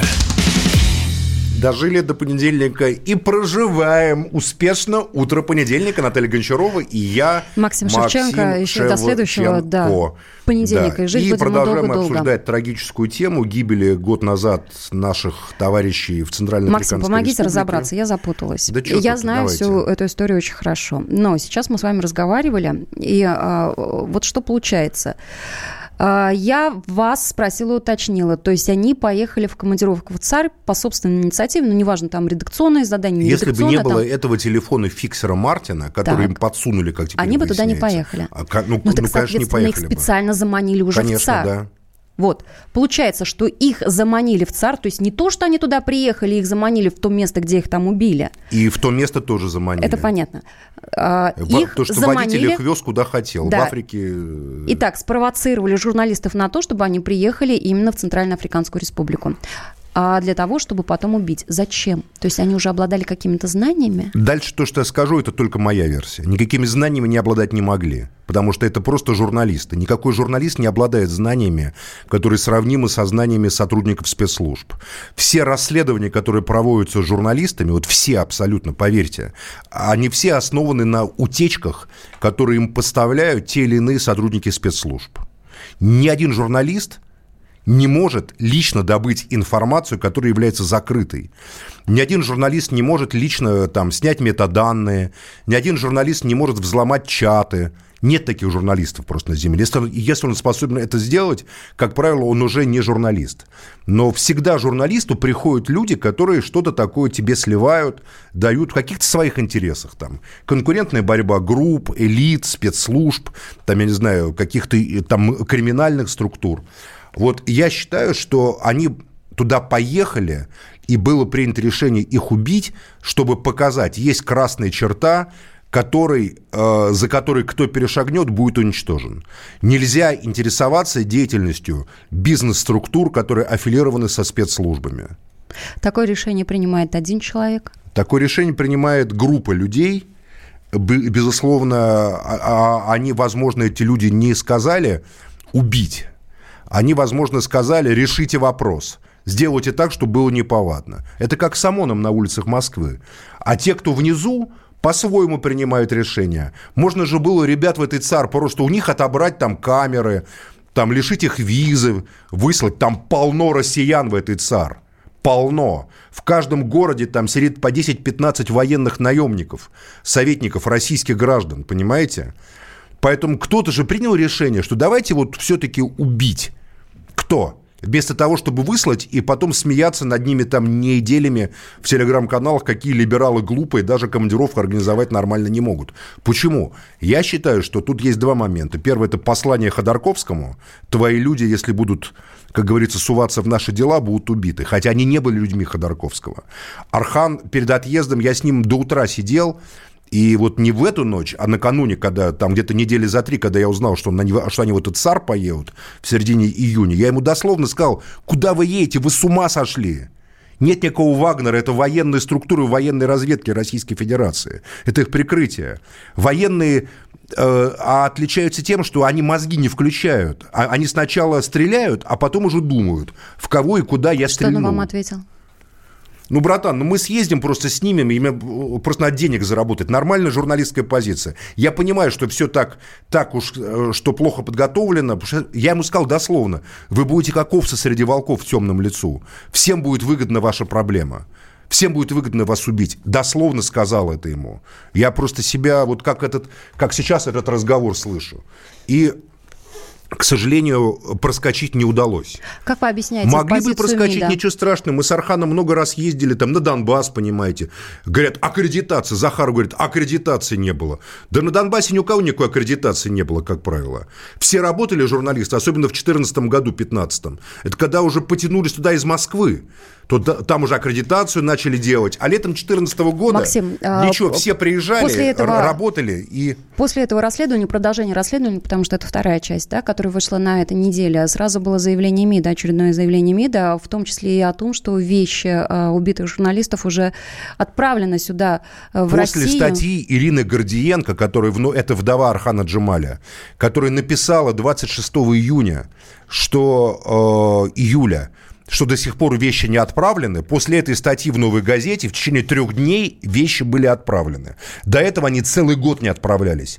Вещи убитых российских граждан лежали там и не отправлялись целый год.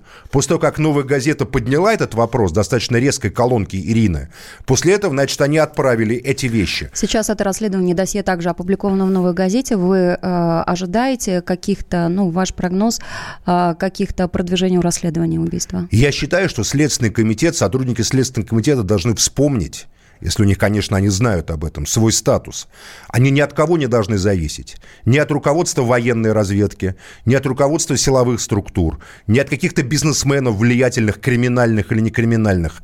Ни от кого. Если они на самом деле готовы защищать закон и карать такое тяжелое преступление, как убийство, все должны быть допрошены. Это ваша точка зрения. Пригожин должен быть допрошен и А другие люди, которым какова будет? подчиняется Пригожин. А? Это ваша точка зрения, я поняла. А это какова- моя точка, а это какова- точка зрения здравого. А как будет по факту? А Реальность. а по факту я, я вижу, что они пытаются сделать все, чтобы общество забыло об этом преступлении. У них уже есть примеры. Вот от убийства Хаджимрата Камалова, журналиста, главного редактора газеты «Черновик» в Махачкале в 2011 году. Десять лет скоро прошло. Десять лет. Десять лет они, э, несмотря на то, что я ощущение, что дважды об президенту говорил об этом. А? У меня ощущение, что только вы об этом помните. Ну, Хаджимурат был моим другом тоже, понимаете? И Тогда это потрясло всех. Нет, просто вот как бы можно ни- ни- ничего не делать, а потом делать, сказать, вы знаете, уже данных нету, много лет прошло, ничего не можем. Но здесь так не скажешь. Эти метаданные, опубликованные досье, эти биллинги и телеграм-чаты сотрудников Пригожина, которые обсуждали скажет, версию что в они день убийства. получены незаконно, и они не А, смогут что- приобщить это ну к да, материалам незаконно. уголовного Пусть дела. э, будут допрошены те, кто их получил, и пусть они расскажут, как они их получили. Может быть, законно.